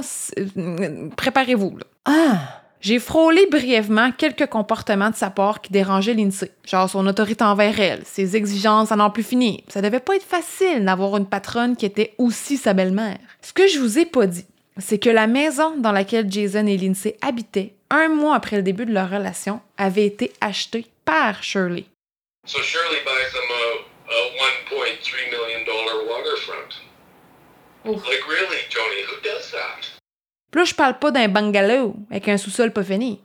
Je parle d'une propriété à 1,3 million de dollars oui, sur le bord du lac Shawinigan. Pas Shawinigan, Shawinigan. que moi, je l'ai- comme réécrit plein de fois. Là, j'étais sur Google, j'étais comme, c'est je sais pas, Sh- Sh- Shawinigan? Il était rendu à Shawinigan? Non, c'est Shaw- Shawinigan. Shirley avait rénové cette propriété, l'avait meublée et l'avait offerte à Lindsay et Jason. Vous, moi, en tout cas, je, vous dis vous, j'imagine, moi puis Jeff Buziak, puis beaucoup d'autres se posent la question, qui fait ça? Bizarre. Lindsay a hésité longuement devant ce cadeau plus grand que nature. Après quelques temps, environ 3-4 mois à habiter là, Lindsay a réalisé qu'elle était vraiment pas à l'aise. Elle était loin de ses amis, elle se sentait isolée, puis Lindsay avait l'impression que sa vie était contrôlée par quelqu'un d'autre qu'elle. And Lindsay's there for a couple months and realizes, like, this is a nightmare with them. Jeff Buziak a dit elle a réalisé que c'était un cauchemar avec Shirley. Jason a convaincu Lindsay de faire un compromis puis lui laisser une chance. Shirley a déménagé ses tourtereaux dans un autre condo. Elle les a sortis de la maison à 1,3 million. Elle les a mis dans un condo qu'elle était déjà propriétaire. Elle a jeté à la porte les locataires qui y habitaient. Elle a rénové le condo pour 70 000 l'a meublé, l'a peinturé, puis elle a accueilli Jason et sa bru Lindsay dans le condo. Pensez quoi de ça, vous autres? Hey, je suis comme bouche bée. Ben là, je, ouais, je pense que ben, je comprends là, que c'est, ça me semble être une genre de matriarche euh, addict au pouvoir avec euh, une espèce d'empire locatif et euh, immobilier. Là. Euh, À mon avis, à moi, il y a une limite en l'excès puis la générosité, puis on dirait que Shirley, elle saisit pas cette, euh, cette limite-là. hein. Premièrement, c'est étrange quand même de dépenser des montants aussi exorbitants pour son fils puis sa copine avec qui il est en relation au départ un mois, puis tu sais, moins qu'un an au moins. Puis deuxièmement, être agent immobilier, oui, c'est payant, mais t'es pas millionnaire. Jeff Buziak, qui travaille lui-même dans le domaine depuis 42 ans, m'a dit les agents immobiliers sont pas riches. Ils donnent l'impression de l'être, mais c'est du cinéma. C'est plutôt ma carte de crédit à sa limite parce que je me suis acheté un beau costume puis j'ai de la difficulté à payer le prêt de ma Mercedes. Je comprends ça, mais il y avait quand même des moyens, là, dans le sens où elle les a amenés à Whistler. Euh, l'autre, il a acheté une montre à les bijoux, tout ça. Fait que je veux dire, moi, ma carte de crédit, là, j'aurais beau à topper, euh, je serais pas capable de payer ça, là. Tu comprends? J'aurais jamais j'ai ma, ma carte de crédit et même pas de la limite de la montre a donnée. Deux voyages euh, chez Costco, moi, puis c'est fini, là. Est-ce que c'est possible que Shirley faisait des affaires un peu moins légales? Est-ce que Lindsay avait découvert quelque chose qu'elle aurait pas dû en travaillant avec Shirley? Ah. Ben oui. Mais comme quoi, les filles? Comme quoi, je veux savoir. C'est tellement ça, c'est tellement vers ça que je m'en allais, là. Elle a peut-être elle a peut-être bien découvert quelque chose, là, Lindsay. Moi, je pense pas que c'est Shirley qui avait une perruque non plus, là. Non, c'est ça, c'est pas Shirley qui était là parce que Lindsay l'aurait reconnu, mais c'est pas tout. Habiter au condo de Shirley a fait l'affaire pendant un certain temps, mais Lindsay a vite réalisé que la situation ne s'améliorait pas. Shirley aurait toujours une emprise sur sa vie, puis Jason aussi. Déjà que c'est difficile de sortir d'une relation toxique, comme on a parlé plus tôt, Shirley ne rendait pas la tâche plus facile. Vous vous souvenez que Lindsay avait rendu visite à son père Jeff en 2007 à Calgary, puis que durant cette visite, il aurait concocté ensemble un plan pour que Lindsay puisse quitter Jason. Mais durant cette visite, Jeff Buziak a mis de la pression à Lindsay. Il voulait savoir pour quelle raison sa fille voulait attendre avant de quitter Jason, quand pourtant sa décision était prise. She goes, I have three deals closing on March the 1st. And because Shirley's my boss, if I leave before March the 1st, she'll fuck up those deals and I'll never get paid.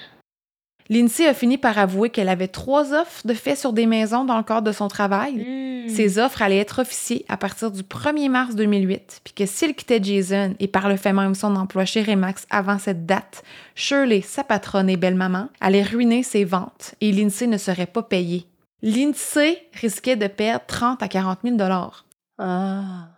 And so I, s- I- you know, I understand real estate. And I said, okay, well, as long as you have a plan, an exit plan, like execute it, right? Stick with it and execute it. She goes, I'm going to. Heureusement, Jeff Buziak a utilisé ses connaissances dans le domaine immobilier pour aider sa fille. Il a pu l'aider à monter ce fameux plan qui malheureusement a jamais eu le temps de voir le jour. Hmm. Pendant cette visite, Lindsay a dit quelque chose d'autre à son père. She saw something she shouldn't have seen, and that was with them. Elle a dit J'ai vu quelque chose que j'aurais pas dû voir. Ben voyons. Quoi? Jeff a tanné, tanné, tanné sa fille pour savoir de quoi il s'agissait.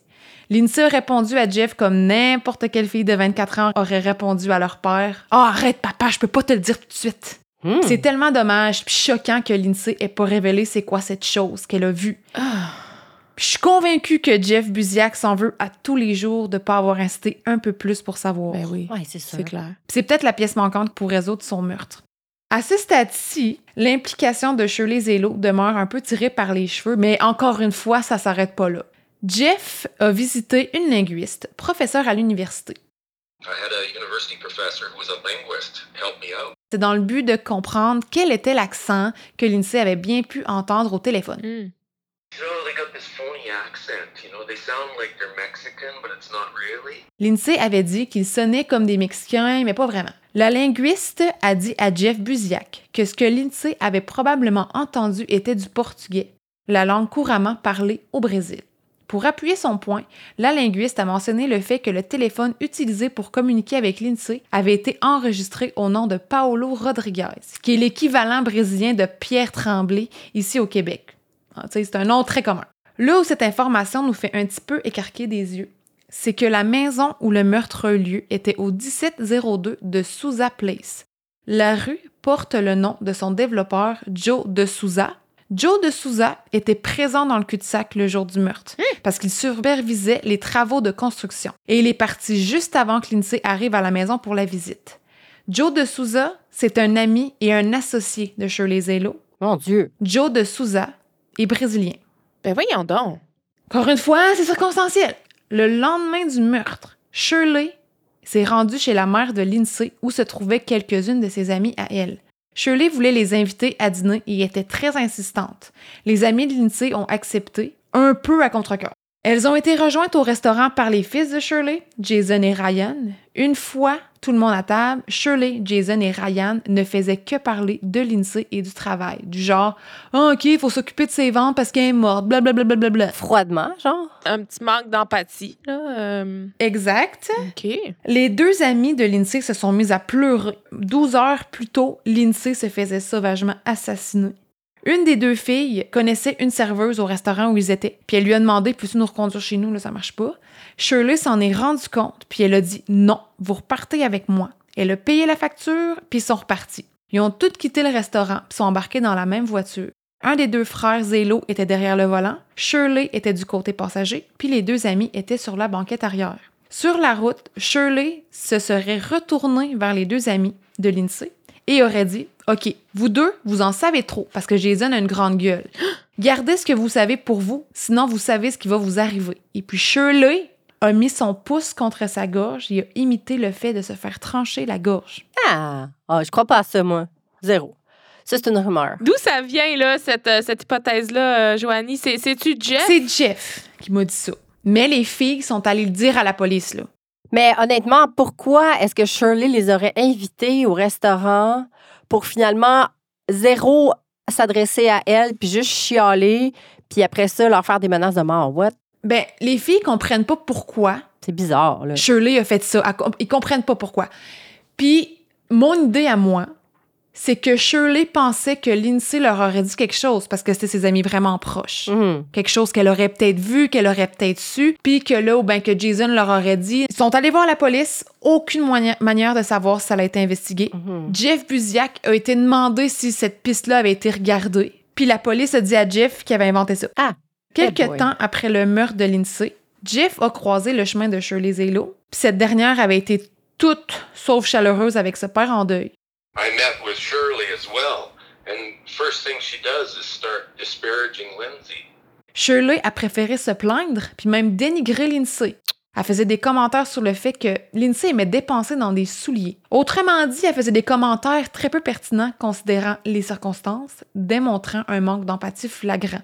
Il y a une autre situation louche qui est arrivée. Il y a une amie de Lindsay qui s'appelle Nikki. Au beau milieu de la nuit, elle a été réveillée par son téléphone qui sonne, vers la fin de l'année 2008. Puis Nikki, c'est une des deux filles qui étaient présentes dans l'étrange incident de l'auto avec Shirley. Nikki connaissait pas le numéro sur l'afficheur. Parce que normal, normalement, quand on reçoit un appel au beau milieu de la nuit, c'est une urgence. Fait que c'est pas le temps de se poser de questions de qu'est-ce que c'est ça, c'est qui, tu réponds. Mhm. Au bout du fil, c'était une femme avec un accent vraiment intense que, Ni- que Nikki n'était pas capable de déceler. Peu importe ce que la femme lui disait au téléphone, Nikki était trop endormie pour pouvoir comprendre ce que la femme lui disait. Puis la femme au bout du fil a fini par raccrocher. Le lendemain matin au réveil, Nikki a fait le lien entre son appel étrange et celui qu'avait reçu Lindsay quelques jours avant d'être brutalement assassiné. Donc Nikki, s'est mise à rappeler le numéro, mais la personne n'a jamais répondu.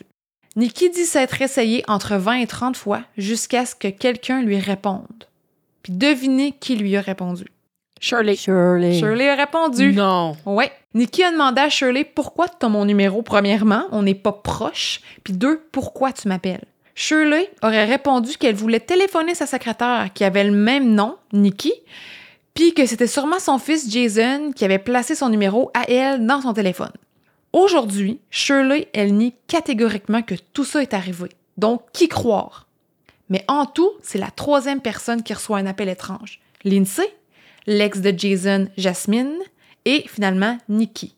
Ah, je suis sans voix. C'est bizarre. Il n'y a aucune façon de savoir si la police a fait un suivi avec cette situation ou pas. Puis honnêtement, j'en doute. Je suis tellement confuse, là. Mon Dieu. Puis là, ben, comme vous avez posé la question tantôt, ça serait quoi le motif de Shirley, tu sais? Ben, c'est ça. Jeff Buziak, il a une petite idée. Ah, j'ai hâte de savoir. There was multiple things there. One, Shirley thinking, you know, how dare you after all I've done for you. Jeff, il pense que Shirley était rancunière parce que Lindsay voulait quitter Jason après tout ce qu'elle avait fait, donner, contribuer pour leur relation. And now you're at risk. You'll expose us and other important people. Jeff pense aussi que Lindsay aurait vu des choses qu'elle n'aurait pas dû voir et qu'elle était devenue un risque pour Shirley et d'autres gens importants, que ces gens-là avaient peur d'être exposés par Lindsay. And I think the other important people said, take care of the problem. Que ces gens importants-là auraient dit Occupe-toi du problème. Quand j'ai parlé à Jeff, j'ai suggéré le fait que les Halo auraient peut-être pu engager quelqu'un pour qu'eux n'aient pas à se salir les mains. Mm. Jeff m'a répondu C'est ça. Je lui ai dit que j'avais l'impression que Jason n'était pas au courant. Jeff m'a répondu Jason knows now.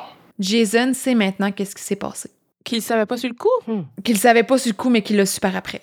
Puis que c'était comme un. C'est un secret de famille maintenant. C'était un comme. Ouais, ce serait comme un secret de famille que Jason n'a pas su sur le coup parce que c'était parfait qu'il le sache pas. Pour la mise en scène. Oui, mais là-dedans, ce qui, ce qui me bug, moi, c'est que, je veux dire, c'était vraiment un addon qui était en retard. Il aurait pu être complètement impliqué là-dedans. Mettons que s'il avait décidé d'entrer avec Lindsay dans la maison pour la visite, comment savoir qu'il il l'accompagnait, mais il aurait très bien pu euh, l'accompagner dans la maison. Bon, c'est pas quelle entente qu'il avait pris non plus, là. Tu sais, peut-être qu'il avait dit, viens pas, euh, je vais te texter s'il y a quoi que ce soit, je vais te faire signe s'il y a quoi que ce soit, viens pas. Ah, mon Dieu. Puis aussi, encore une fois, un meurtre commandé, c'est jamais, premièrement, deux personnes. Ouais. Puis ça serait pas non plus comme aussi violent. Je pense qu'à la base, l'homme était peut-être pas supposé être là. Puis quand ça s'est su que Jason serait peut-être présent, c'est pour ça qu'un un homme de six pieds s'est ramassé là. Ah oui, ben oui, Ah. ça fait du sens. Parce que, tu sais, lui, peut-être qu'il en a parlé. Donc, ça serait une assassine, une assassine engagée. Ce serait une femme, une femme tueur à gage. Ben ouais, un tueur à gage qui poignarde. Je trouve ça tellement. euh, C'est vraiment pour ça, je pense que ce cas-là est autant déroutant. C'est que, on dirait que ça marche pas. Fait que j'aboutis avec la Shirley, vous allez voir, ça chip. Parce qu'il en reste encore avec Shirley. T'es pas sérieuse? Oui! Ben voyons! En mai 2022, Shirley Zelo a étenté une poursuite pour diffamation contre Jeff Buziak. Un article du Vancouver Island nous donne un peu plus de détails sur les motifs de la poursuite. Ça dit euh, la plainte allègue que Zelo subit et continue de subir des dommages à sa réputation, une perte de revenus, de l'anxiété et d'autres répercussions à sa santé mentale. Shirley Zelo poursuit aussi deux dames à la retraite qui auraient publié sur le site de Jeff Buziak. Shirley Zelo a sait que Jeff, il a plus rien. Il a plus rien, il a plus de bien. il est à sec. Jeff Buziak a répondu lors d'une entrevue téléphonique avec CTV News Mon objectif est de trouver les tueurs et de veiller à ce que justice soit rendue. Il y a des tueurs en liberté en ce moment et quelqu'un me poursuit parce que je suis occupé à essayer de trouver le meurtre de ma fille. Quand j'en ai parlé avec Jeff, il m'a dit I live in a 400 square foot, one bedroom apartment that I rent from my brother. I drive a fucking $500 Nissan Xterra. Je vis dans un appartement de 400 pieds carrés avec une chambre que je loue à mon frère. Je conduis une Nissan Xterra à 500 pièces. Puis avant tout ça, avant le meurtre de Lindsay, Jeff Buziak, il gagnait 500 000 par année. Il a, il a tout perdu, là. Shirley est consciente que Jeff Buziak a rien, comme je vous disais, elle sait ça. You know, I've told her many times, tell people you're innocent. I've offered her, I said, I'll have a press conference with you. We can sit there together, I'll support you. Jeff a proposé à Shirley à plusieurs reprises de faire une conférence de presse avec lui, où elle pourrait dire publiquement puis officiellement qu'elle est innocente et qu'elle a rien à voir avec ça. Jeff lui a promis du support, mais à chaque fois que Jeff lui propose ça, Shirley refuse. Hmm. Ce que Shirley veut, selon Jeff, c'est vraiment le faire taire. J'ai une petite théorie qui implique, c'est pas vraiment une théorie, là, mais ça implique la police de Saanich. Oh. Qu'est-ce qu'eux essaieraient de protéger quelqu'un ou peut-être même se protéger eux-mêmes? Toutes les prochaines informations que je vais vous dire me proviennent de Jeff Buziak. Puis je veux juste dire aussi, là, Jeff m'a fait comprendre très rapidement dans notre conversation qu'il y avait quelque chose de louche avec la police de Saanich, OK? OK. Everything about Vantage Police is sketchy. Fait qu'il y a quelques années, Jeff a été convoqué au poste de police de Saanich. I'm thinking, great, they're gonna arrest somebody, right? And I go, so what's going on?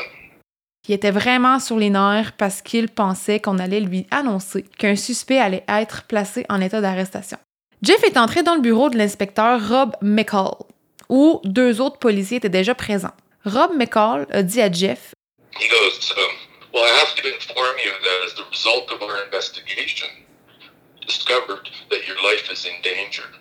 Je t'ai fait venir pour t'informer que suite à notre enquête, on a découvert que ta vie est en danger. Hein? J'ai besoin que tu prennes connaissance que tu as été informé de tout ça. Les deux policiers présents sont témoins de ce que je viens de te dire. Fait qu'en gros, Jeff s'est fait annoncer qu'il y avait un hit sur lui. Attends une minute, là. Ça n'a pas de bon sens, cette affaire-là. La police pouvait pas lui dire c'était qui à cause de la loi sur la confidentialité, He goes, well, we can't do anything till a criminal act has happened. Puis qu'il pourrait pas, cette personne-là pourrait pas être arrêtée parce que l'acte n'avait pas été commis, Eh puis boy. que la police n'était pas en mesure de lui fournir aucune protection. Comment ça qu'ils peuvent pas arrêter quelqu'un qui, qui- de qui ils ont des preuves? Ça, c'est un mystère. qui, a, qui orchestre un, un meurtre? Oui, ça se peut. En tout cas, bref. Tant que l'acte n'est pas commis, tu peux pas arrêter quelqu'un. Tu sais, tu peux pas arrêter quelqu'un sur une intention. Ben. Non, je c'est vrai. comprends. Ouais. Euh, L'inspecteur McCall, il avait pas terminé de partager ses bonnes nouvelles à Jeff Buziak. Et lui, a dit We're finished our investigation, and Lindsay's case is now considered a cold case. l'enquête sur l'INSEE était terminée, puis que son cas était maintenant considéré comme un cold case ou une affaire classée. I said, okay, well then go get me the file. And he goes, oh, well, you know, we're not going to give you the file. I said, well, I'm entitled to have a look at the file and see certain things in the file once it's considered cold case. Jeff a répondu ben c'est une affaire classée, il va me chercher le dossier, puis j'ai le droit de, con- de- de consulter certaines choses et de voir certaines choses dans le dossier. Mhm. L'inspecteur McCall a répondu à Jeff non, ça arrivera pas. He goes, well, that's not going to happen. I go, yeah, it is. Do I have to get a lawyer to make that happen? Les deux se sont chamaillés un peu jusqu'à ce que Jeff menace l'inspecteur de mêler un avocat à cette conversation. C'est à ce moment-là que l'inspecteur McCall a dit Gars, va manger un peu, va manger un petit quelque chose, décante, puis reviens après l'heure du dîner. Jeff a quitté le poste de police. Il est allé manger, puis aussitôt qu'il a eu terminé, il a rappelé l'inspecteur McCall. L'inspecteur McCall a dit à Jeff He said, don't bother coming back. We had a meeting and we decided it's active now. So it's not a cold case. Prends pas la peine de revenir. On vient d'avoir une rencontre, puis l'affaire de l'INSEE n'est plus une affaire classée. Ah! En gros, là, de ce qu'on peut comprendre de ça, c'est que les agents de Sanich ont décidé de garder le cas de l'INSEE actif pour être sûr que personne, ni Jeff Buziak, ait accès au dossier. Fait que tu protèges qui en faisant ça? T'aides qui en faisant ça, tu sais? Personne. Oui, mais c'est n'importe quoi parce qu'il n'est pas classé, ce cas-là. Si tu me dis que des policiers ont mal fait leur job, puis. euh, justement, là, qui ont fait un peu les fafouins puis les arrogants, puis tout ça, ça, ça m'étonne pas du tout. Mais ce qui m'étonne, c'est que tu peux pas fermer un dossier s'il n'est pas résolu. Puis clairement, il n'est pas résolu, ce dossier-là. Donc, je me demande est-ce que c'est des termes que peut-être Jeff a mal compris ou. Parce que même si un, un, dossier est considéré comme cold case, il est ouvert. Il est juste comme tabletté, mais il est toujours ouvert, puis c'est impossible de, de, de, le consulter, même pour les familles.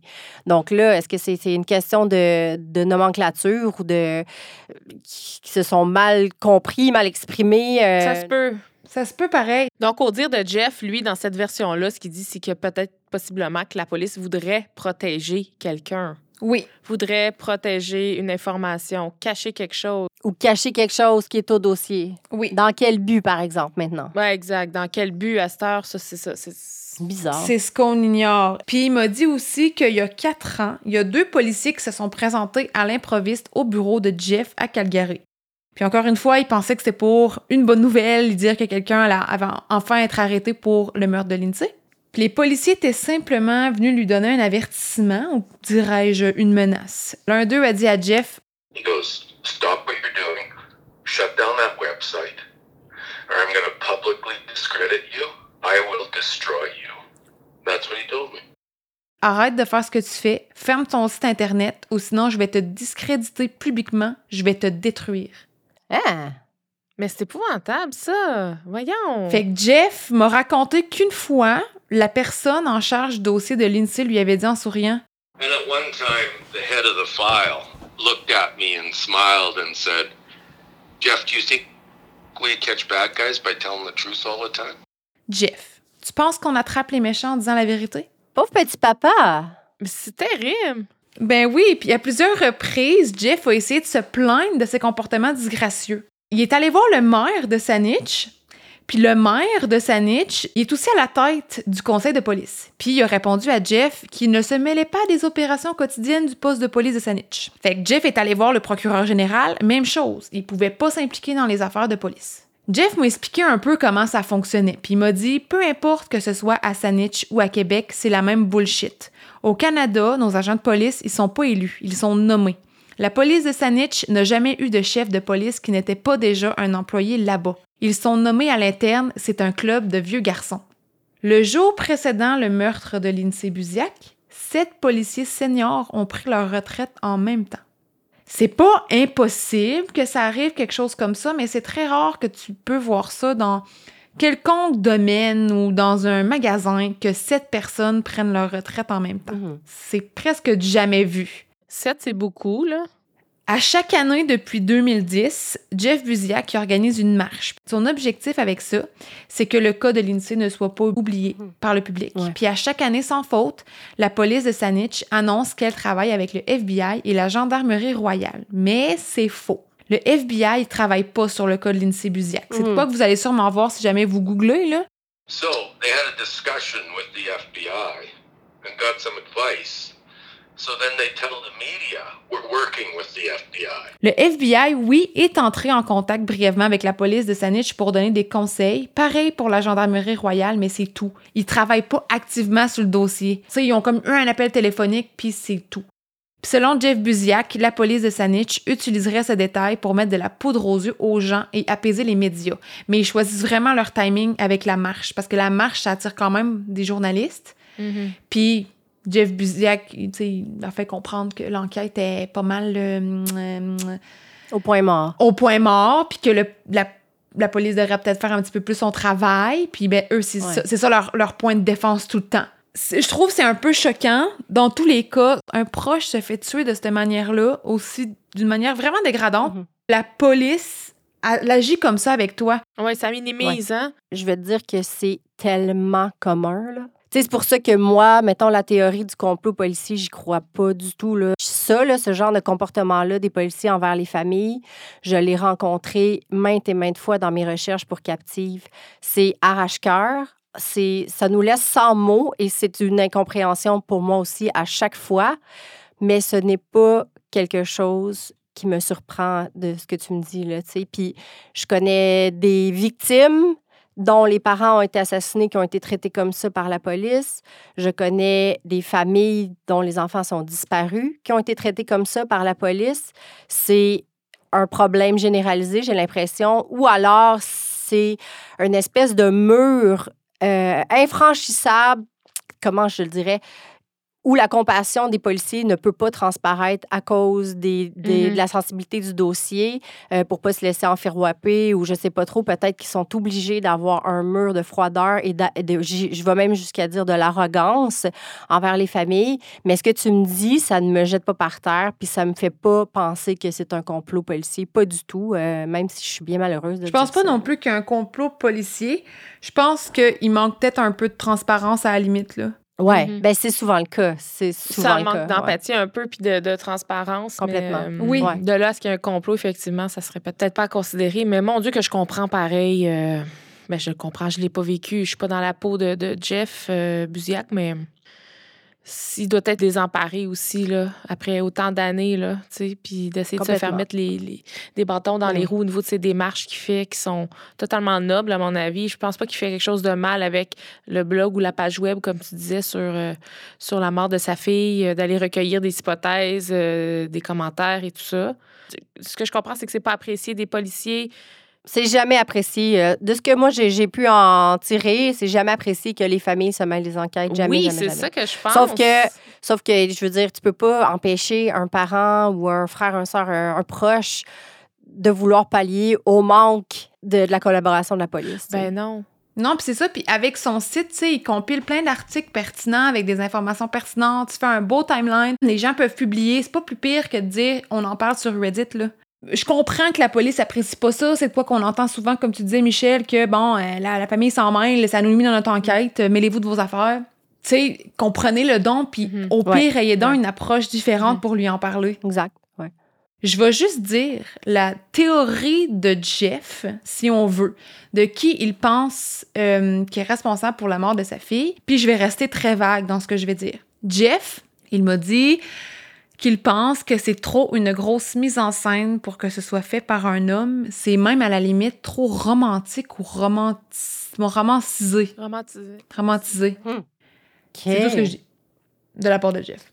Alors, C'est- c'est- je sais plus. Je, je suis bien mêlée, là. Euh, Il y a plusieurs. euh, c'est des bonnes hypothèses. Je vais me répéter, mais je trouve que la nature du crime euh, est trop violent pour que ce soit juste un règlement de compte, euh, entre gros, gros, gros guillemets, là, un règlement de compte banal. Normalement, ça devrait se faire euh, plus rapide. là. Comme tu dis, c'est un crime passionnel. Fait qu'à mon avis, il y a quelque chose de. en lien avec peut-être ses relations antérieures ou actuelles à l'époque. Bref. Je veux pas trop. euh, je sais pas. Je veux pas trop pointer du doigt personne en particulier, mais je veux rester prudente. t'as bien fait ça. C'est un dossier chaud, euh, comme je peux le voir. Donc, euh, on, va, on va rester en surface, mais je suis pas mal d'avis que les gens vont, vont penser ça aussi. Ben, c'est à peu près la même chose, là, euh, sans vouloir pointer. Tu sais, c'est sûr que dans le fond, là, il y a des, des grosses lignes qui sortent dans les médias puis tout ça, mais tu sais, dans, dans le, la routine d'un quotidien, dans le petit détail, dans le. Il peut y avoir tellement de choses qu'on ne sait pas, nous, là, dans le sens où euh, peut-être que ça s'accumule, ça s'accumule, ça s'accumule, puis ça devient. euh, le quotidien devient vraiment très toxique, puis on ne sait pas non plus euh, la qualité mentale de tous les participants là-dedans, euh, leur santé mentale, euh, leur stabilité émotionnelle, tout ça. Mais oui, je pense que sans nommer personne, on peut quand même, en tout cas avec ce qu'on a, on peut, je pense, facilement voir un espèce d'auréole rouge, rouge sang, au-dessus de la tête de quelqu'un dans l'histoire. Puis je suis comme un peu d'accord euh, avec Jeff, Joanie. Je trouve que c'est vrai que ça me semble pas masculin comme, non, hein? comme Mhm. mise en Non. scène. Non, non. Je non. sais pas si c'est sexiste de dire ça, mais je, mais je comprends complètement l'essence. Puis, ouais, je suis Ça vraiment d'accord. euh, oui, c'est ça. Ça, ça. aurait été peut-être quelque chose de plus brut, euh, moins, euh, moins, de, moins, moins de stratégie. Moins, c'est, c'est comme, il y avait beaucoup d'étapes, là. Je veux dire, au niveau de la préméditation, ce crime-là, c'était, ça a été compliqué, je trouve.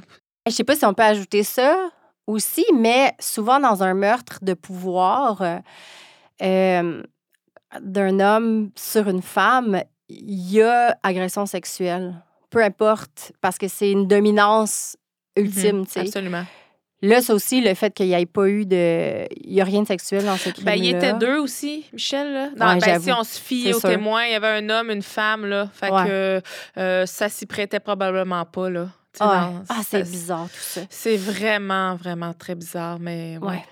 Puis un autre détail que j'ai que qu'on a parlé mais que j'ai pas rementionné, la personne, la madame qui a appelé l'INSEE là, elle connaissait un nom d'une ancienne cliente Ouais. à l'INSEE. Ouais. Qui connaîtrait ça? Des gens de l'entreprise.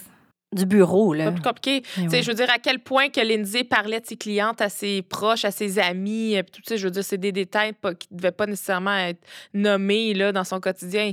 Fait faut que c'est quelqu'un qui avait accès à ses dossiers de vente, là, à ses dossiers professionnels. là. Ah ouais. Quelqu'un qui s'est introduit aussi, peut-être, là, au niveau de ses dossiers professionnels, sans que ce soit quelqu'un euh, nécessairement de son entourage. Mais là, tu sais, rendu là, euh, définitivement, il y a eu une démarche, là, clairement, pour obtenir un nom. C'est quand même fou, c'est quand même vraiment fou. euh, vous je, je, suis comme mon Dieu, mon Dieu, mon Dieu. Prochaine chose que j'aimerais vraiment discuter, qui est important à mon avis, c'est que le meurtre de l'INSEE a mis en lumière le fait que les courtiers et les courtières immobilières sont incroyablement vulnérables lors d'une visite de propriété. Mhm. Ils et elles se retrouvent seuls avec des inconnus, puis parfois dans une propriété qui est vide. Quelques jours après la fin tragique de l'INSEE, 16 professionnels immobiliers de haut niveau de Victoria, en Colombie-Britannique, incluant le président élu de la caution immobilière, Mark Markham, se sont réunis pour discuter de mesures de sécurité. Le Conseil immobilier d'Alberta a inclus une section sur la sécurité dans le cadre d'un cours que les agents et les agentes immobilières doivent suivre. Puis en ce moment, aujourd'hui, le marché immobilier il est tellement occupé. Il y a une énorme demande de maisons, de condos, de n'importe quoi entre les deux. Mm. Et les gens qui travaillent dans le domaine font leur possible pour répondre à la demande. Puis parfois, certaines mesures de sécurité sont mises de côté. Alors, si vous êtes dans le domaine immobilier, voici quelques conseils qui pourraient vous sauver la vie.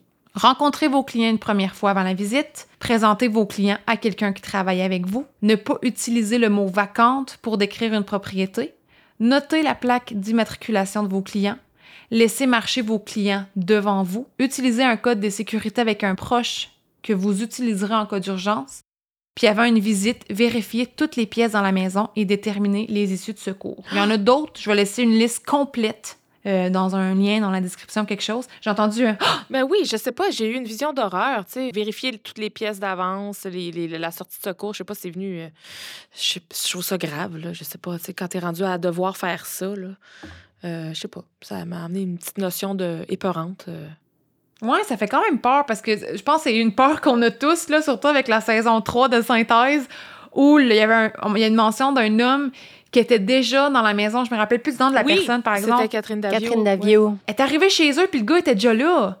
Pour conclure, j'aimerais vraiment souligner le dévouement de- du père de l'INSEE, Jeff Buziak. Mm. J'aimerais le remercier de tout mon cœur de m'avoir fait confiance, de m'avoir donné de son temps pour me parler des pires moments de sa vie. En 2019, Jeff Buziak est passé à l'émission de Dr. Phil. Pour ceux qui s'intéressent, je vais laisser encore un lien quelque part. Vous allez avoir du lien, ça n'a pas de bon sens. Puis pendant son passage, Jeff a dit J'ai consacré les 11 dernières années de ma vie, ça, à ce moment-là, ça faisait 11 ans, à trouver les conspirateurs et assassins de ma fille. Il n'y a pas un jour qui se passe sans que je pense au meurtre de l'INSEE. J'ai parfois l'impression de mettre ma vie en jeu. J'ai croisé des gangsters, des trafiquants de drogue, des criminels pour les confronter ou savoir s'ils pouvaient me donner de l'information sur le meurtre non résolu de ma fille. J'ai eu des armes braquées sur moi, j'ai été confrontée à des agressions physiques. Le meurtre non résolu de l'INSEE a détruit ma carrière, m'a détruit financièrement et a mis au défi ma santé mentale. J'ai posé la question à Jeff, est-ce qu'il avait peur parfois? No, I don't live in fear. Jeff m'a répondu qu'il ne vivait pas dans la peur. Ça fait 14 ans qu'il donne tout ce qu'il a pour rendre justice à sa fille. Chaque année, il organise des marches, il s'occupe de son site Internet, il fait toutes les entrevues possibles. Il a offert une récompense de 500 000 qui aujourd'hui n'existe plus. Il a fait trois conférences devant des foules de 400 personnes chacune pour parler des effets et de la guérison après l'homicide d'un être cher, puis j'en passe. J'ai demandé à Jeff s'il pensait un jour que le meurtre de sa fille serait résolu, Yes. I never think otherwise. Puis il m'a répondu Oui, je ne pense pas le contraire. Jeff m'a dit que beaucoup de gens lui demandent s'il va prendre sa retraite un jour puis lâcher prise. Puis il m'a dit qu'il n'y avait plus rien pour sa retraite, qu'il avait tout dépensé, qu'il avait tout vendu dans le but de résoudre le meurtre de sa fille. Jeff m'a raconté que le moyen qu'il a trouvé pour l'aider à faire face à tout ça, c'est qu'il a mis son deuil d'un côté, puis son but de résoudre le meurtre d'un autre côté. Pour lui, le meurtre, c'est comme un investissement, puis il donne tout ce qu'il a en espérant qu'un jour ce soit payant. Payant dans le sens que ce soit résolu. I held my daughter in the morgue. I loved her with all my heart. I told her I wouldn't stop until I found out who did this to her and had them arrested and exposed in the media. I won't fucking stop till I do that. And I also told her while I was holding her in the morgue dead that I wouldn't stop till I. And I won't. I don't give a fuck who sues me or what's going on. I will not fucking stop. Jeff m'a dit J'ai tenu ma fille dans mes bras à la morgue. Je l'ai aimée de tout mon cœur. Je lui ai dit que je n'arrêterai pas tant que je n'aurai pas trouvé qui lui avait fait ça. Qu'ils seront arrêtés et exposés dans les médias. Je ne m'arrêterai pas tant que je n'aurai pas fait ça. Je lui ai dit que je n'arrêterai pas jusqu'à ma mort. Je m'en fous de qui me poursuit ou peu importe, je n'arrêterai pas. I fight for my daughter. I fight for justice. I mm-hmm. fight for other young women out there that are in bad relationships. I fight to see they're protected because right now they're not. Right now, according to Lindsay's case, you can murder them and get away with it. It's not right. I fight for that. I fight for you, for your protection. That you don't have to worry about is somebody going to kill me. That's not right. Je me bats pour ma fille, je me bats pour la justice, je me bats pour d'autres femmes qui sont dans des mauvaises relations. Je me bats pour les voir protégées parce qu'en ce moment, elles ne le sont pas. En ce moment, vous pouvez les assassiner et vous en tirer. Je me bats pour ça, je me bats pour vous, pour votre protection, pour que vous n'ayez pas à vous inquiéter. Est-ce que quelqu'un va me tuer? Mon Dieu. Wow. Ouais. C'est très touchant. On est sans voix, là. Fait que ça m'a bien touché quand il m'a dit ça. Mhm. C'est des beaux mots, puis c'est un problème vraiment actuel. Après l'annonce de la poursuite, Jeff Buziak a démarré une page GoFundMe. Les buts principaux de la page, euh, c'est de pouvoir lancer une enquête privée avec la société d'enquête Zonta Research Group et de lancer une ligne téléphonique de dénonciation confidentielle. Je vais laisser un lien de la page du GoFundMe. N'importe quel don, petit ou grand, pour aider Jeff Buziak va être, va être d'une grande aide dans sa quête euh, vers la justice de sa fille. J'ai fait un don moi-même. Alors voilà, c'était le cas de Lindsay Buziak. Je ne mettrai pas de photos de suspects sur Instagram pour des raisons qui sont assez évidentes, mais je vais placer des images de la robe portée par la femme vue à la maison, puis le sketch de son Oui. visage. Je vous dis tout de suite, le sketch, c'est tellement... Pff, ça pourrait être n'importe qui, là. Une image de côté. Alors, voilà. Les filles, comment on se sent? Ah, mon Dieu, je sais pas. Ben moi, je me sens euh, comme je me Mm. sens souvent après euh, mes recherches euh, pour captive, dans le sens où euh, pas que ça devient presque une statistique ou banale, mais moi, je, je- c'est- beaucoup dans, vers les parents que je me tourne, puis je les Mm. trouve incroyables de, de mener cette quête-là. Tu sais, c'est tellement touchant parce que ça change la vie complètement. Là. Je veux dire, la plupart des parents, euh, dans des situations comme celle-là, justement, ils abandonnent tout pour 100% se commettre à chercher qu'est-ce qui est arrivé, puis à trouver les suspects ou les, les responsables de ça, tu sais. Fait que moi, c'est ce que j'en retire, c'est c'est encore ça. Encore une fois, c'est la l'énorme peine, puis la souffrance, puis le fardeau que ces gens-là doivent porter pour le restant de leur vie. Puis je pense toujours à, à l'après. Disons qu'ils trouvent finalement, tu sais, l'espèce de Ouais. néant. Parce que là, chaque matin, tu te lèves, puis tu as quand même la quête. Tu as, ça qui te drive de retrouver. Mais tu sais, même une fois que c'est fait, là, tu n'as juste plus de raison de te lever, tu sais. Fait que euh, je trouve ça, euh, je, ça- je suis bouleversée. C'est vraiment une histoire qui, qui me bouleverse. Euh, puis on a parlé quand même de nos théories, alors je ne reviendrai pas trop là-dessus, mais je suis très touchée, Joanie. Puis surtout, je suis absolument flabbergastée que tu aies eu le courage puis l'empathie de contacter son père. Tu sais, ça, c'est Ah, wow, merci. un gros Mais c'est de quoi, malheureusement, des fois, on pense pas quand on fait du true crime, c'est que tout ça atteint des gens pour vrai. Ouais. Des fois, on oublie qu'il y a des gens autour de ça qui sont autant victimes du meurtre que la personne qui a été tuée. Oui, absolument. Ben oui. Puis Jeff Buziak, c'est vraiment une victime de ça. Evelyne, sa mère aussi, sa sœur Sarah. Tu sais, c'est terrible, là. Ce serait le fun que ce soit résolu. Puis je me dis, il manque tellement juste un petit morceau. Il manque un Mm. petit morceau. Puis Jeff Buziak pour enfin se reposer, tu sais. Exactement ce que j'allais dire. Tu, sais, tu, tu disais, qui, qui- Michel, je reprends tes paroles, que- qu'il allait du jour au lendemain faire face à un certain néant là, si, si l'enquête devait venir à bout. Mais comme tu l'expliquais, Joanie, lui, il a scindé sa vie en deux. Hein. D'un côté, il y a le deuil qui a mis un peu de côté, puis la quête vers, euh, si on veut, la vérité. Si ça venait euh, à être résolu, je pense qu'il pourrait enfin euh, vivre son deuil. Euh, Mhm. puis, puis retrouver une certaine paix, puis recommencer à vivre, euh, puis euh, à rebâtir un peu aussi une vie pour lui. euh, ce que je lui souhaite, là, de, vraiment, là, du plus profond de mon cœur, là, je veux dire. Puis mon Dieu, il y en a tellement des histoires, là, où est-ce que, je veux dire, ce qu'il fait, lui, il, il a eu le, il a eu la force de le faire, il a eu les moyens de le faire. Euh, c'est pas comme ça partout, c'est pas, c'est pas la même situation dans toutes les familles, donc euh, je pense qu'il mériterait pleinement là, de, d'avoir un- enfin un répit, là, puis pouvoir Ah euh, oui. reprendre sa vie en main. Donc, que, franchement, en espérant que, que ces démarches, puis que son GoFundMe, puis que les associations avec lesquelles il veut travailler puissent faire avancer ça. Là. Définitivement. Ouais. On vous trouve où, les filles de captives? Ben, mon Dieu, partout. Retrouvez-nous partout, euh, sur toutes les plateformes d'écoute, euh, euh, sur notre site Internet aussi, baladocaptive.com. euh, euh, on essaie de le mettre de l'avant parce que c'est un site qui, qui, qui est quand même, euh, bon, qui qui est simple, mais qui regorge d'informations et, et des photos. Donc, comme nous, un peu comme toi, tu nous parles de photos et tout ça. Donc là, on- nous, on les publie sur ça, mais on les publie aussi sur les plateformes au moment de la sortie des épisodes. Donc, découvrez-nous, venez nous parler. On aime ça parler avec les gens, on aime ça parler des cas euh, qu'on aborde. Donc, euh, c'est vraiment euh, pour nous, on a aussi un peu une quête là, de faire vivre certains, certains cas qui sont tombés dans l'oubli. Donc, Oui. Puis Oui. vous le faites donc bien. ben, t'es bien fine. Quand on dirait que vous êtes né pour faire ça. Pas gênant. Ben, vous êtes vraiment bonne, puis c'est vraiment le fun d'avoir du monde qui ressortent des, des, des, des cas. Moi, j'apprends l'histoire du Québec à travers vous, quasiment. ben, on s'efforce, on s'efforce. Il s'en passe des choses euh, malheureuses au Québec. c'est bien ça, Malheureusement, le- oui, c'est ça. ouais, le pire, ouais. C'est drôle, on n'en entend pas tant parler, mais grâce à vous, c'est ça, on se réactualise puis on se met à jour Ouais. sur des affaires bien tristes qui se passent ici. Puis vous le faites vraiment bien. Puis au jour où on enregistre tout ça, c'est quelques jours après que vous ayez eu un beau billboard au centre-ville de Montréal. Ben oui, la chance qu'on a eue, là, une belle opportunité, donc on est très fiers de ça. Puis euh, notre saison 2 est en cours, peut-être que vous allez, vous l'avez déjà écouté ou vous allez l'écouter, mais bref, euh, bonne écoute. Eh bien, voilà, c'était le cas de Lindsay Buziak. Alors, euh, je termine ça ici. Pour nous, ben, vous nous retrouvez sur Instagram, lespetitesfrousses.pod. Les photos vont être sur Instagram.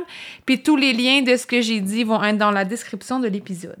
Je veux vous dire un gros merci, les filles de Captive. Vous avez été excellentes. Ah, merci. Merci à toi. Merci beaucoup de nous avoir invités euh, dans un épisode de- des Petites Frousses. J'en reviendrai jamais. Je suis vraiment contente. Tout qu'un honneur. Plein d'amour. On vient de réaliser un rêve, Joanie, là. Merci. Bye. Merci. Bye bye. Bye bye. N'oubliez pas de nous suivre sur les réseaux. Sur Instagram et TikTok, lespetitesfrousses.pod. Sur Facebook, Les Petites Frousses. Et si vous désirez nous envoyer l'une de vos suggestions ou partager une histoire de frousse, écrivez-nous à l'adresse lespetitesfrousses à commercial gmail.com. Bye!